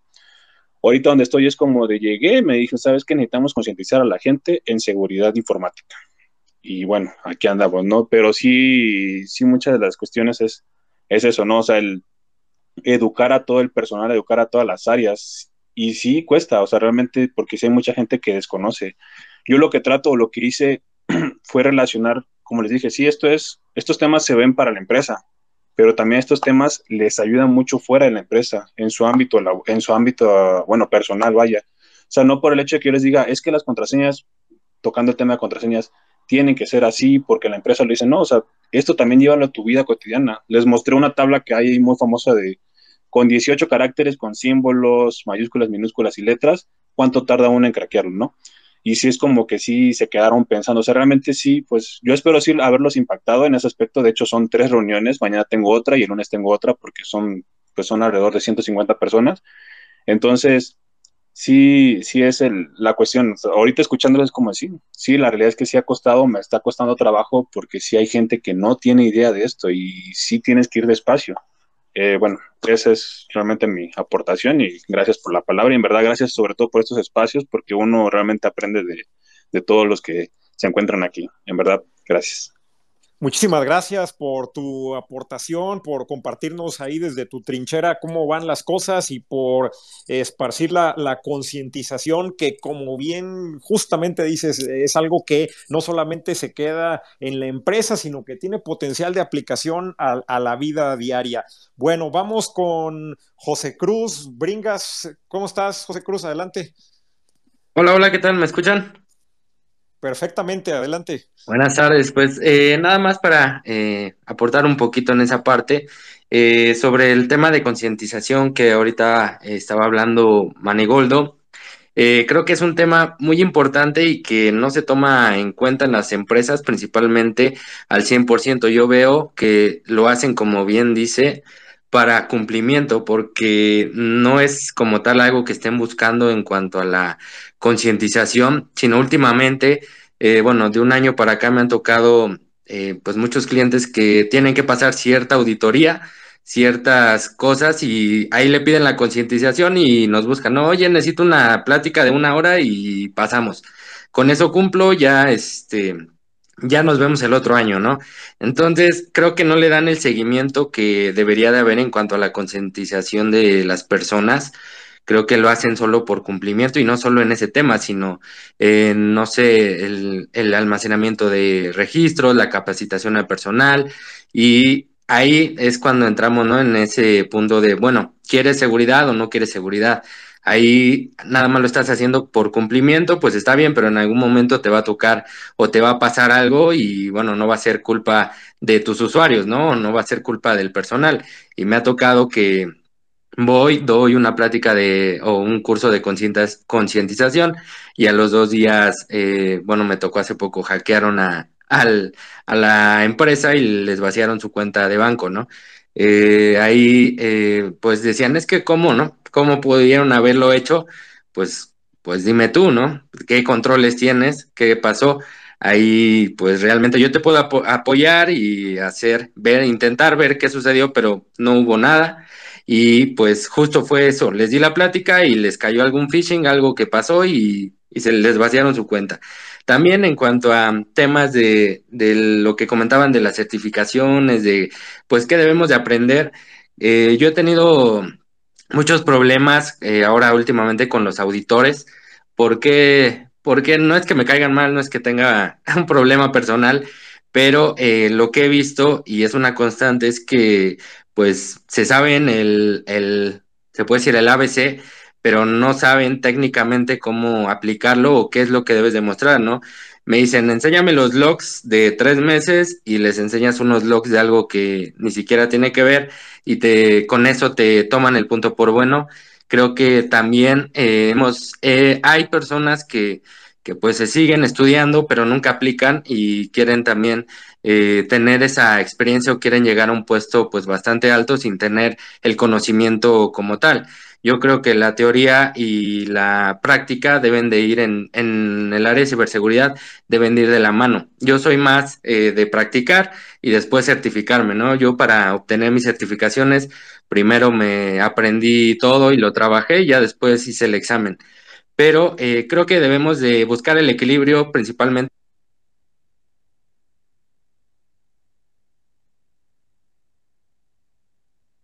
Bueno, bueno. Sí, ahí está. Ya, ya te de escuchas. nuevo. Perdón, nada, nada más para cerrar. eh, yo creo que hay que buscar, los, los que trabajamos en esto, tenemos que buscar el equilibrio entre la parte técnica y la parte teórica. Eh, bueno, a mí me tomó 10 años eh, trabajar en esto para decidirme estudiar una maestría en seguridad, porque pues realmente no sabía en qué enfocarme, ¿no? Pero pues solo la tomamos por la parte teórica. Yo creo que, que debemos de buscar el equilibrio, sería mi, mi cierre para esa parte. Muchísimas gracias.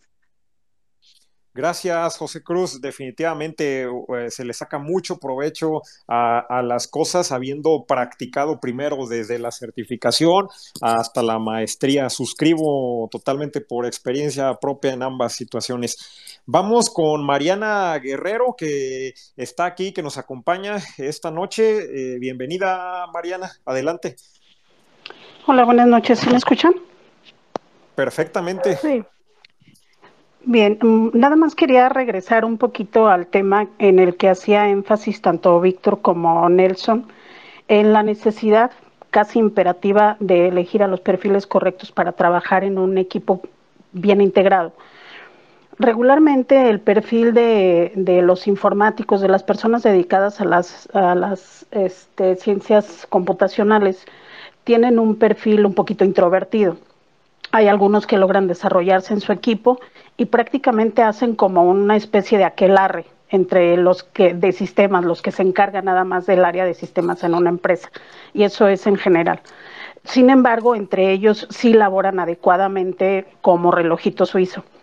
El problema aquí es que con estas nuevas modalidades de delincuencia cibernética es también muy necesario que este equipo de, informáticos, de los responsables de sistemas, se unan al personal, eh, bueno, yo le llamaría civil, al personal civil, a los que no se dedican a esta rama, para que logren transferirles el conocimiento, para que logren que aquellos que no se dedican a esto lo entiendan perfectamente y lo asimilen.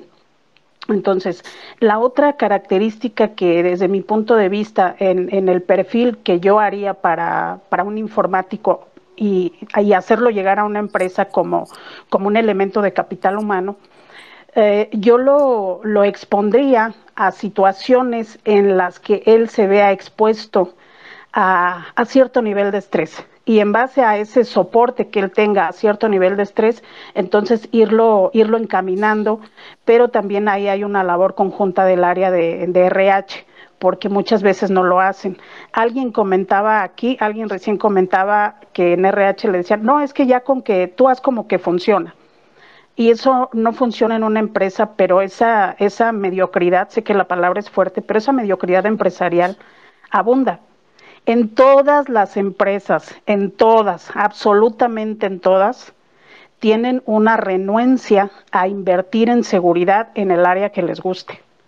En todas. Y como bien dijo Vero, todas las empresas quieren minimizarle el gasto al área de seguridad cuando es realmente la más importante. Cuando nosotros, cuando a mí me piden un paquete de perfiles para cierta empresa que se dedica a cierto ramo, yo tengo que estudiar primero perfectamente el giro de esa empresa, pero también me doy cuenta que, que la empresa no le da importancia y a veces, muchas veces cuestionan, ¿y tú por qué si eres criminóloga tú estás haciendo esto? O sea, al momento que les dice uno soy criminóloga, como que te enfrascan en, en las ciencias forenses, te enfrascan con las escenas del crimen, etcétera, etcétera, y no tiene nada que ver porque nuestra carrera es holística.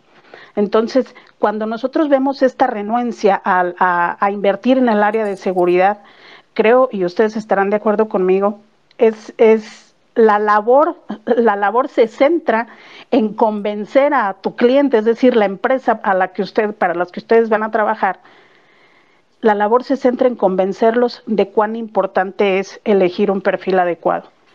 Porque cuando se trabaja en el área de seguridad de un banco, ya antes les había comentado, nosotros tenemos que tener mucho cuidado en el tipo de personas que ingresan, porque a muchos eh, entran muchos perfiles jóvenes y les encanta la aventura.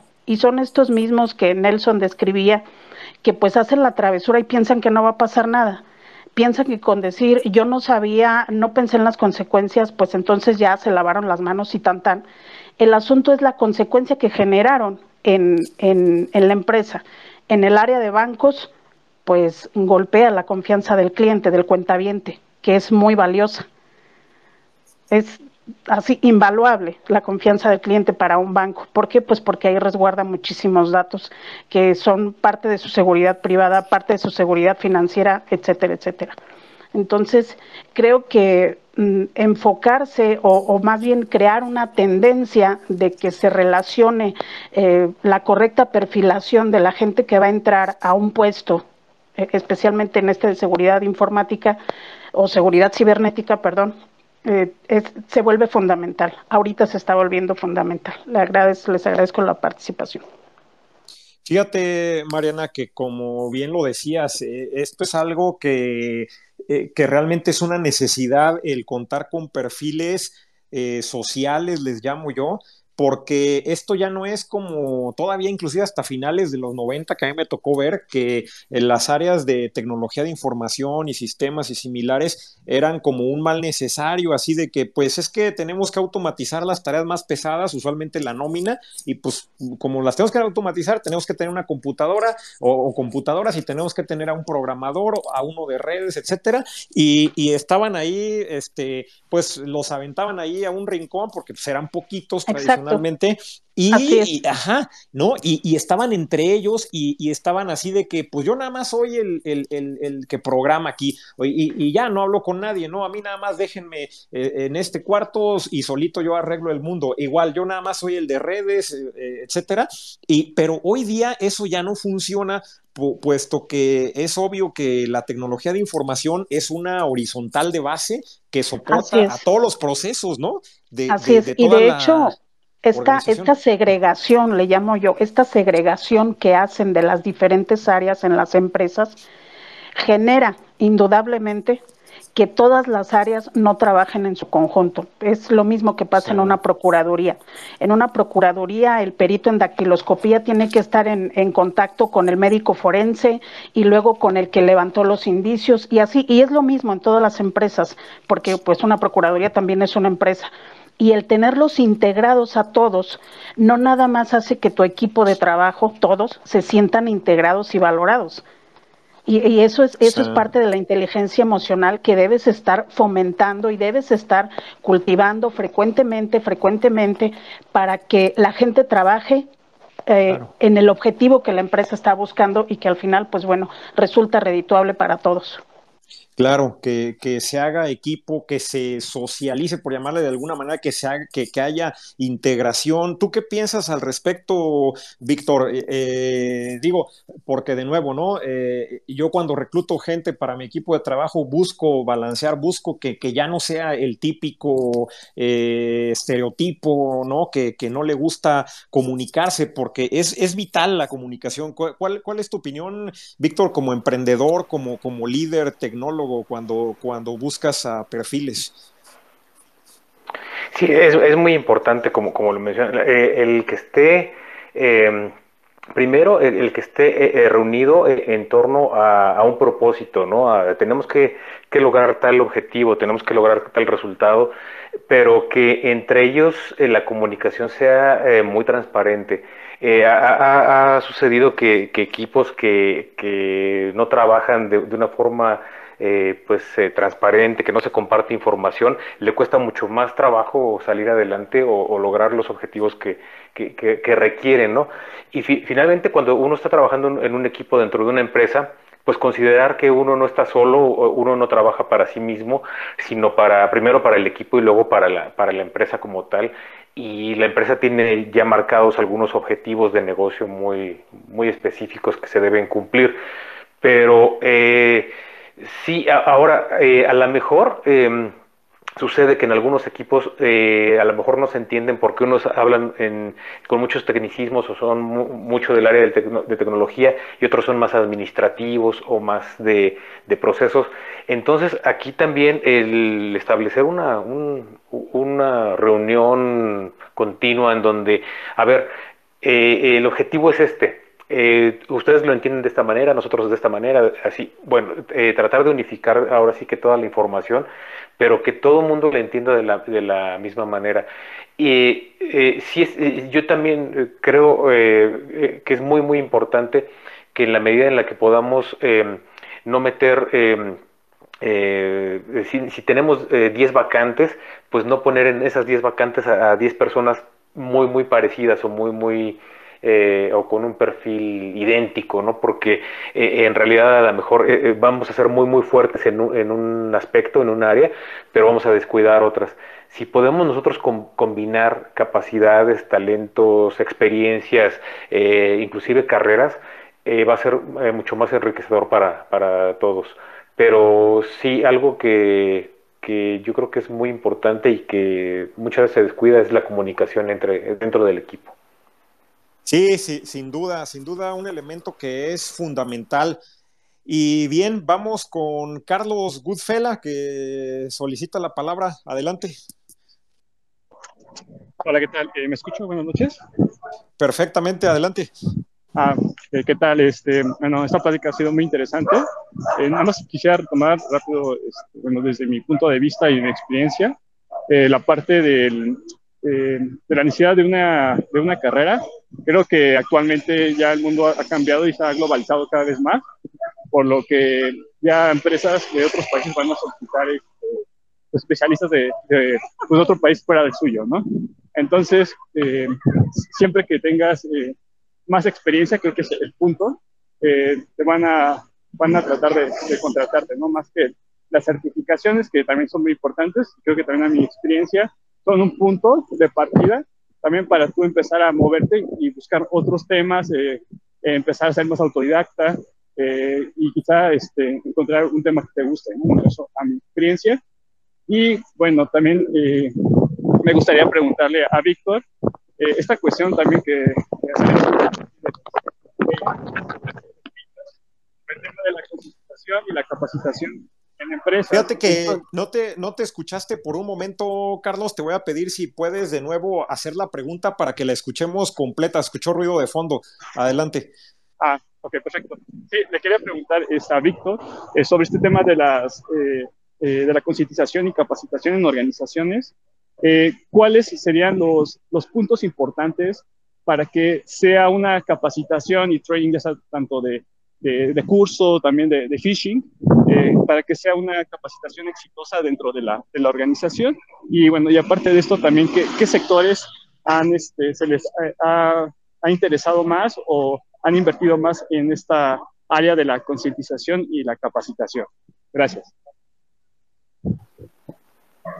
Ok, no, eh, no perfecto. Eh, bueno, en cuanto a concientización y capacitación dentro de las empresas, eh, sí se recomienda eh, hacer un, programa, un plan eh, que, esté estructurado, eh, que vaya de lo, de lo muy básico, porque pues no, no, todas las personas pueden conocer realmente lo que está sucediendo en, pues, hoy en día, ¿no? Entonces, eh, sí, se, recomienda hablar del contexto de los ciberataques, del ciberatacante, eh, eh, algunos conceptos básicos de ciberseguridad en un principio, ¿no? Como a, manera de, introducción a todo el tema. Pero luego ya em, más en específico y, más que ir hacia, hacia un aspecto técnico, abordar el tema, por ejemplo, de ingeniería social. El por qué, las, por qué los ciberdelincuentes podrían estar atacando a la empresa en la que estás trabajando ya de ahí, pues diferentes técnicas de, ingeniería social, que son muchas y, una vez que se combinan son más, eh, pero que son a lo mejor, eh, suenan, pueden sonar como, ay, esto es muy obvio, ¿no? Pero la gente sigue cayendo. De hecho, el phishing lleva alrededor de 20 años operando como phishing. Se ha ido evolucionando, cada vez se va perfeccionando más, cada vez los correos de, fraudulentos y de estafas y todo son más, más, están mejor hechos, pero aún así es una estafa muy, muy común, lleva 20 años en, eh, afectando empresas, ¿no? Entonces, eh, que, puedan entender eh, que la empresa está en riesgo por determinados ángulos, que tiene diferentes vectores por las cuales puede ser atacada y que la misma, el mismo personal empiece a entender que también es su responsabilidad de alguna forma el, el, estar alerta y, poder reportar todo, todos estos ataques a, pues al departamento de sistemas o al de ciberseguridad o al, o al director de sistemas, dependiendo al, al el, eh, eh, quién sea el responsable en esa empresa. ¿no?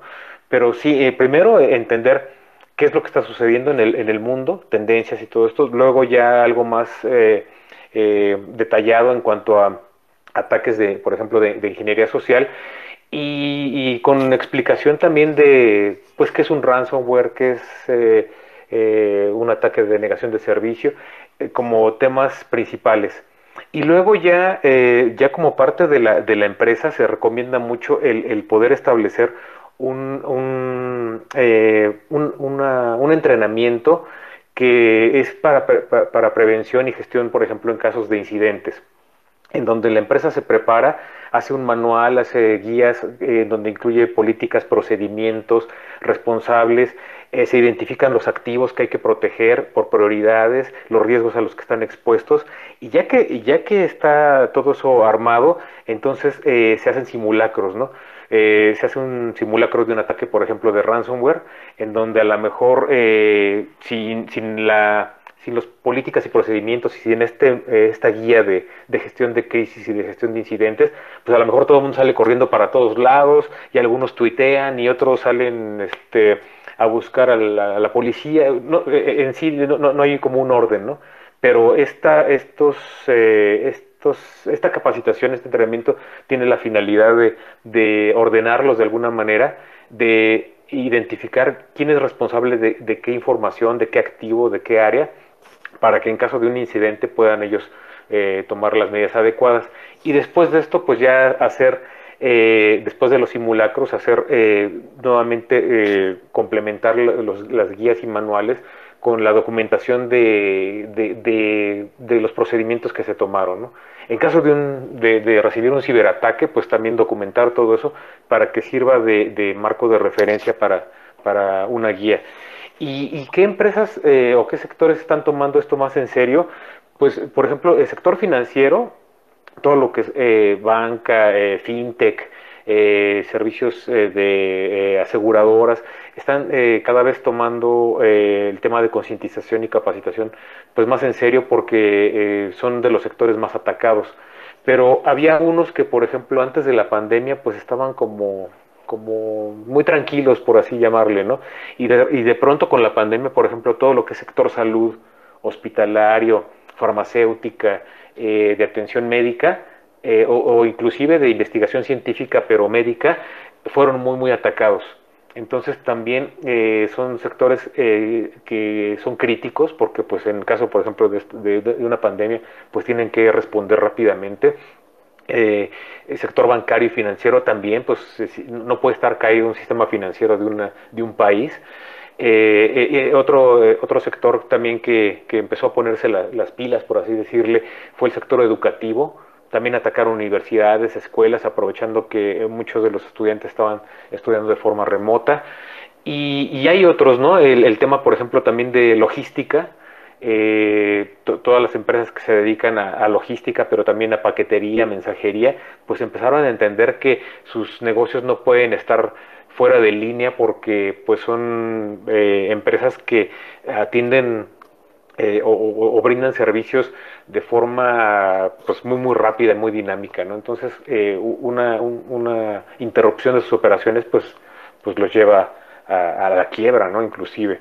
Pero este pero bueno e, esos son como como los principales pero sí se recomienda que pues diferentes sectores manufactura tecnología telecomunicaciones entretenimiento turismo pues puedan también poco a poco entender esto porque cada uno tiene eh, vectores de ataque diferentes, cada uno tiene vulnerabilidades diferentes.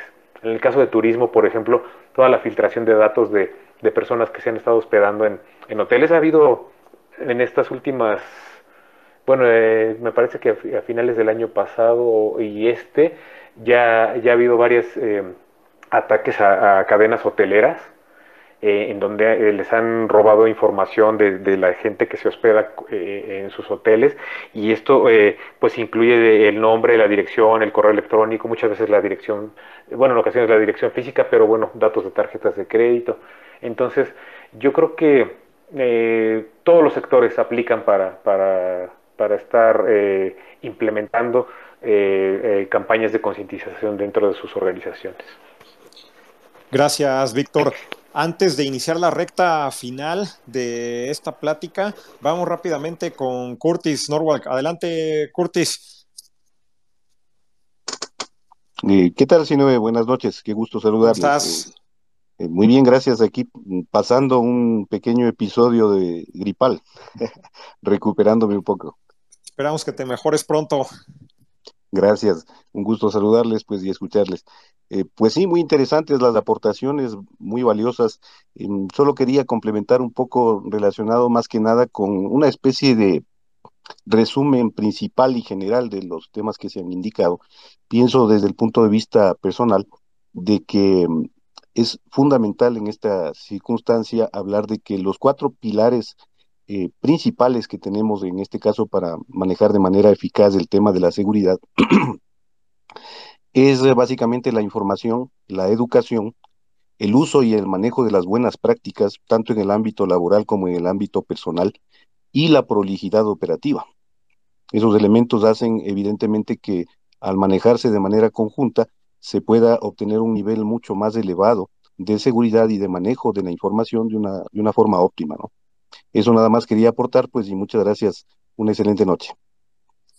Muchas gracias por tu aportación, Curtis. Eh, inclusive con todo y gripe, esa voz no, no se pierde. ¿eh? Eh, o sea, es, esa voz potente del locutor. Muy bien. Este, vamos con Vero. Adelante. Gracias. añadiendo algo de lo que decía Víctor sobre el tema de concientización, creo que también es importante no dejar a un lado eh, lo que es la normatividad, por ejemplo, como las ISOs eh, o la ISO 27001, que es la eh, certificable para las empresas. Y algo muy curioso que a mí me pasó con, con un cliente es que ellos en sus credenciales de acceso en la parte de atrás traían un fragmento de su política de seguridad de la información. Hasta ahí lo veo bien. Cuando me tocó dar una plática de concientización al personal operativo, lo primero que les pregunté fue, ¿quién me puede decir cuál es su política de seguridad de la información? Y muchos me decían, no, pues es que no la conocemos, no, no sabemos. Y les dije, pero está atrás de su credencial. Nunca han leído lo que está en la parte de atrás de su credencial y fue cuando en ese momento pues todos empezaron a leer y, y creo que también desde ahí no, no se baja justamente esa información y, y lo que hablábamos en otros espacios, no sé si el desinterés de la misma gente, eh, todo el esfuerzo que muchas veces hacemos en la parte de concientización, a veces eh, la gente es muy renuente y a que probablemente, ¿no? Como lo hemos visto, no, no nos va a pasar. Eh, lo mismo cuando hay filtraciones de información, pues como para qué quieren mi información, pues sabemos que los datos ya es el oro eh, y se venden demasiado caro. Entonces, creo que también ahí eh, esa parte de políticas, procedimientos, siempre hay que trasladárselos al área operativa porque, ok, está bien tenerlo en un papelito documentado y se ve muy bonito y a lo mejor con eso pasas una auditoría para la certificación, pero si tú no le estás transmitiendo esa información a tus... Eh, usuarios, a tus empleados, a tus colaboradores, pues e, el trabajo se queda a medias. Sí, sin duda, Vero, y, e importante la parte de, la economía de los datos que de manera similar a los recursos naturales, pues son semilla de discordia y de malas prácticas si no se, eh, si, si no se refuerza la aplicación de la ley. Bueno, pues vámonos con, una última pregunta para, para Víctor antes de, encaminarnos para, para las conclusiones. Eh, bueno, veo que levantó la mano José Cruz. José Cruz, a ver, muy rápidamente, eh, adelante. Sí, perdón, rápido. Eh, nada más para complementar lo que dijo Vero. creo que todo eso se debe a la falta de compromiso o la falta de liderazgo de la parte directiva. Cuando implementan políticas de seguridad, pues lo hacen sin informarle al personal o a las personas para generar esa cultura. Y eh, incluso desde los propios directivos no tienen ese compromiso con la seguridad y lo hacen por cumplimiento, pero no informan el por qué están implementando esas políticas o esos procedimientos y controles. Entonces, eh, una parte importante es que ya sea dueños, directores, los niveles más altos de la empresa sean el ejemplo y transmitan esa parte de la política para poder generar esa cultura. Nada más y nada. Vamos, que ni, ni, la misión, visión y valores de una empresa se absorben, ¿no? Eh, menos algo que, que, pues no se, no se, no se inculca, ¿no? No se, no se cultiva. Eh, bueno, Vamos a, con una última pregunta, Víctor. Eh, pues hemos hablado de, la brecha de, profesionales de la ciberseguridad. En la parte de la oferta educativa, eh, hablando tanto desde el nivel medio superior a superior, eh, existe, existe esta, esta oferta con, digo, ya hablamos de que vamos, es, es este, eh, vamos, la, profesión de ciberseguridad es todo un mundo en, sí, es, muy amplio, es muy grande, pero vamos, existe oferta educativa que, pueda servir para, para, ir formando a profesionales de, alguna manera en, la, eh, en ciberseguridad, eh, o, realmente no, y, habría que hacer ajustes en, la parte de, la currícula. Sí, aquí eh, es importante porque si hay, em, eh, bueno, si hay eh, universidades, están cada vez lanzando más diplomados y están lanzando pues algunos cursos y, que son complementarios a, las diferentes carreras que ellos ofrecen. Pero creo que también se tiene que ir eh, actualizando y se tiene que ir, eh, tiene que ir mejorando, porque eh, como lo hemos visto, ¿no? De pronto estamos a lo mejor entendiendo que apenas que hay un grupo delictivo que tiene determinado ransomware y que, y que ya le identificaron pues el código que, que manejan y todo esto, eh, apenas estamos eh, platicando acerca de ese grupo delictivo y a los dos días desaparece para transformarse en otro, con otro tipo de ataque, con otro tipo de, herramientas, eh, con otro tipo de, amenaza. Entonces, sí sería muy, muy interesante que las mismas instituciones educativas, de, ya sea universidades o los centros de certificación, sí puedan tener este, esta esta flexibilidad para poder adaptarse a, todo lo que está sucediendo, porque ha sido muy rápido. Eh, ha sido muy rápido y aquí también eh, entra la parte en donde eh, uno como, como, profesional tiene que estar leyendo y capacitándose de forma autodidacta porque muchas veces el, material o la, el curso o lo que ya está queda desactualizado o, le falta lo, más reciente. Eh, eh, y esto, esto lo menciono porque eh, de pronto, inclusive manejando o viendo herramientas que hay disponibles pues, para hacer monitoreo de redes y para hacer análisis de vulnerabilidades y todo, están, están perfectas, están muy bien hechas y todo, pero el avance que han tenido los grupos delictivos ha provocado que que muchas de esas herramientas se tengan que estar eh, actualizando muy, muy rápido. y a veces el, fabricante, el proveedor, pues no tiene la, capacidad, pero lo mismo pasa con, con, la, con la formación. A veces estamos entrando a, explicar a, lo mejor qué, es un phishing cuando ya llegó algo nuevo. Eh, entonces sí hay que estar muy al pendiente de esto y, sí tratar de que, eh, eh, en especial, pues un llamado a las, a las instituciones educativas que están desarrollando este tipo de contenidos, que pues yo sé que es difícil, pero que lo puedan hacer de una forma muy, muy rápida y muy dinámica para poder abarcar cosas que, están sucediendo todos los días. Todos los días estamos viendo ataques nuevos, eh, todos los días estamos viendo amenazas nuevas si, si esto fuera, o si ya estuviera controlado, pues no saldría, hoy, eh, creo que hace unas horas salió que nuevamente atacaron a la empresa, a Acer, eh, empresa de cómputo, eh, hace unos días atacaron a Olympus por segunda vez, entonces, si este tipo de corporativos que son grandes, que son tecnológicos, pues están sufriendo esto, pues yo, yo, yo esperaría que, que las personas que están entrando a a entrenarse, a capacitarse o a, buena formación eh, ya formal, si pudieran estar recibiendo información lo más eh, eh, actualizada que se pueda.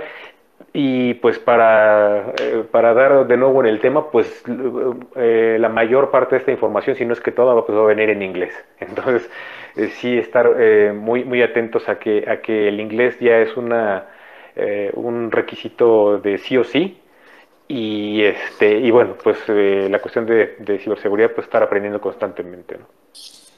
Y, adicionalmente, las áreas eh, de, tecnología tendrán que participar en, en, en, las empresas también, en la parte educativa, Víctor.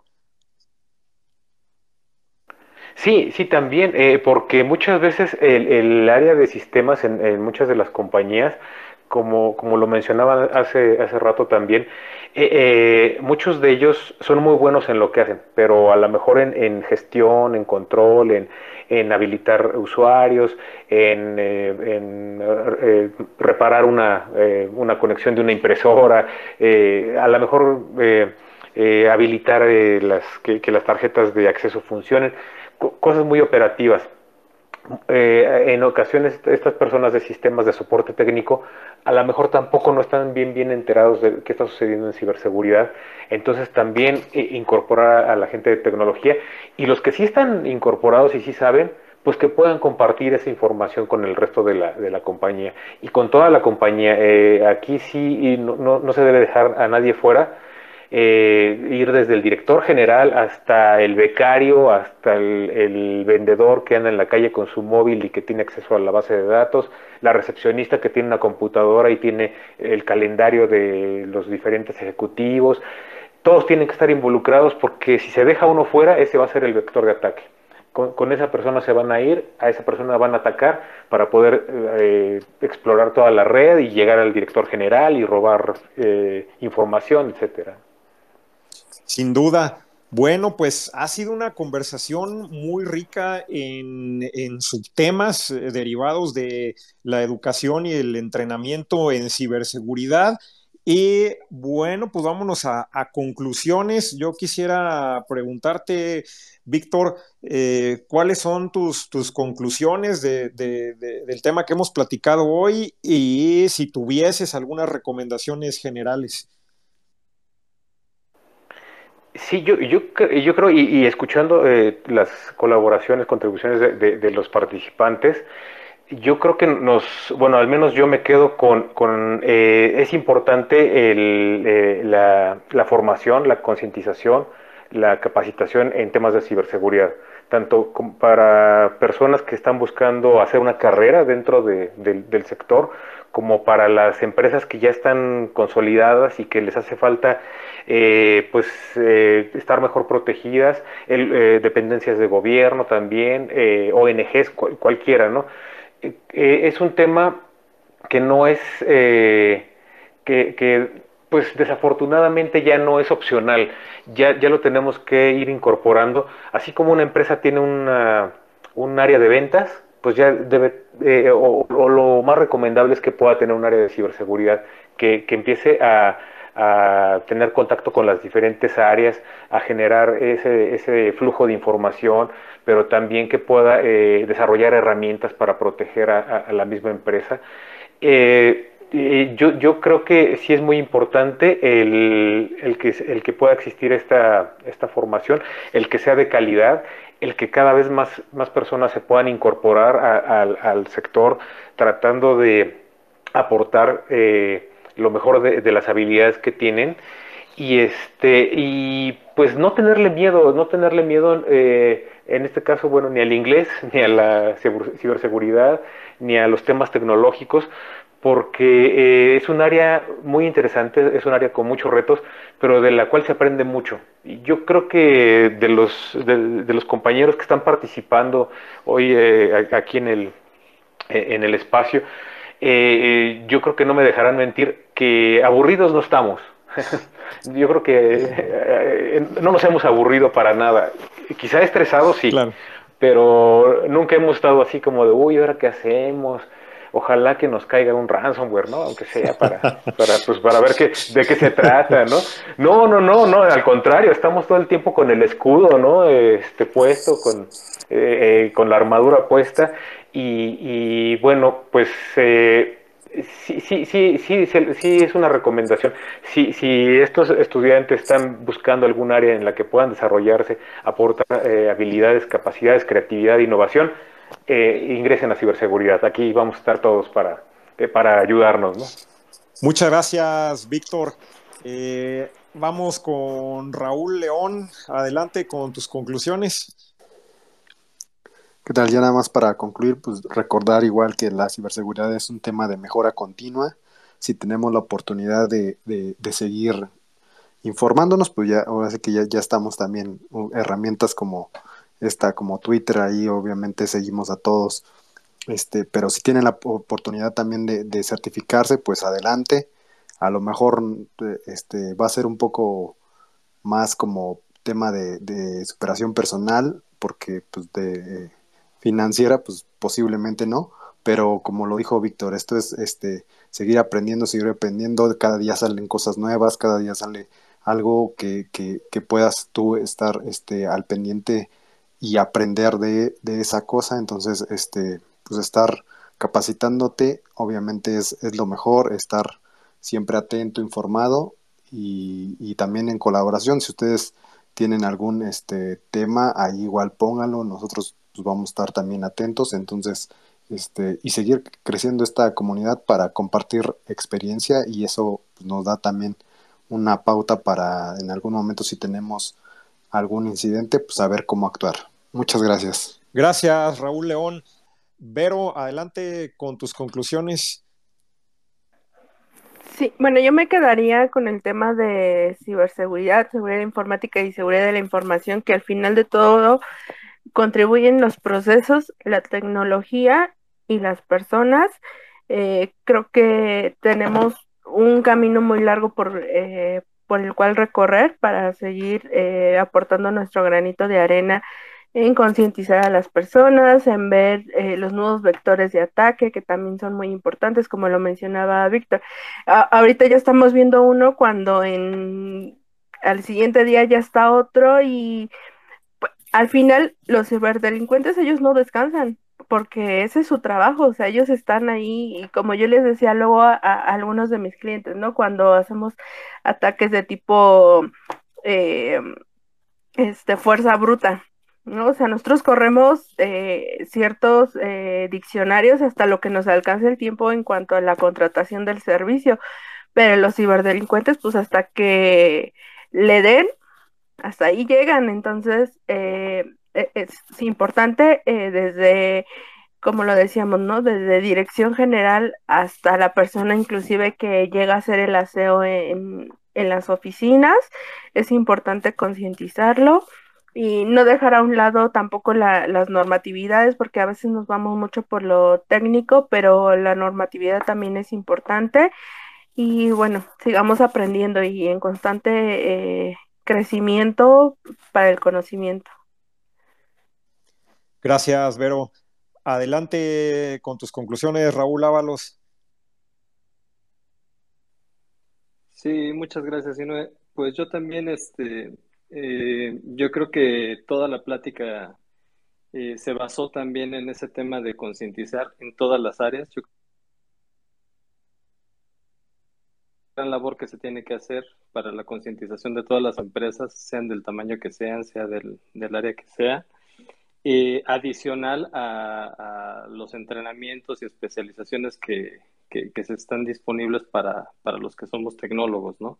Eh, yo creo que son puntos que se tienen que eh, permear, tanto a nivel personal, profesional, lo que se dedica a esta materia, pero también en todas las demás áreas, ¿no? O sea, concientizar a, a toda aquella persona que tiene un dispositivo digital que necesita también una cultura, una higiene digital, como por ahí lo comentaba uno de nuestros escuchas.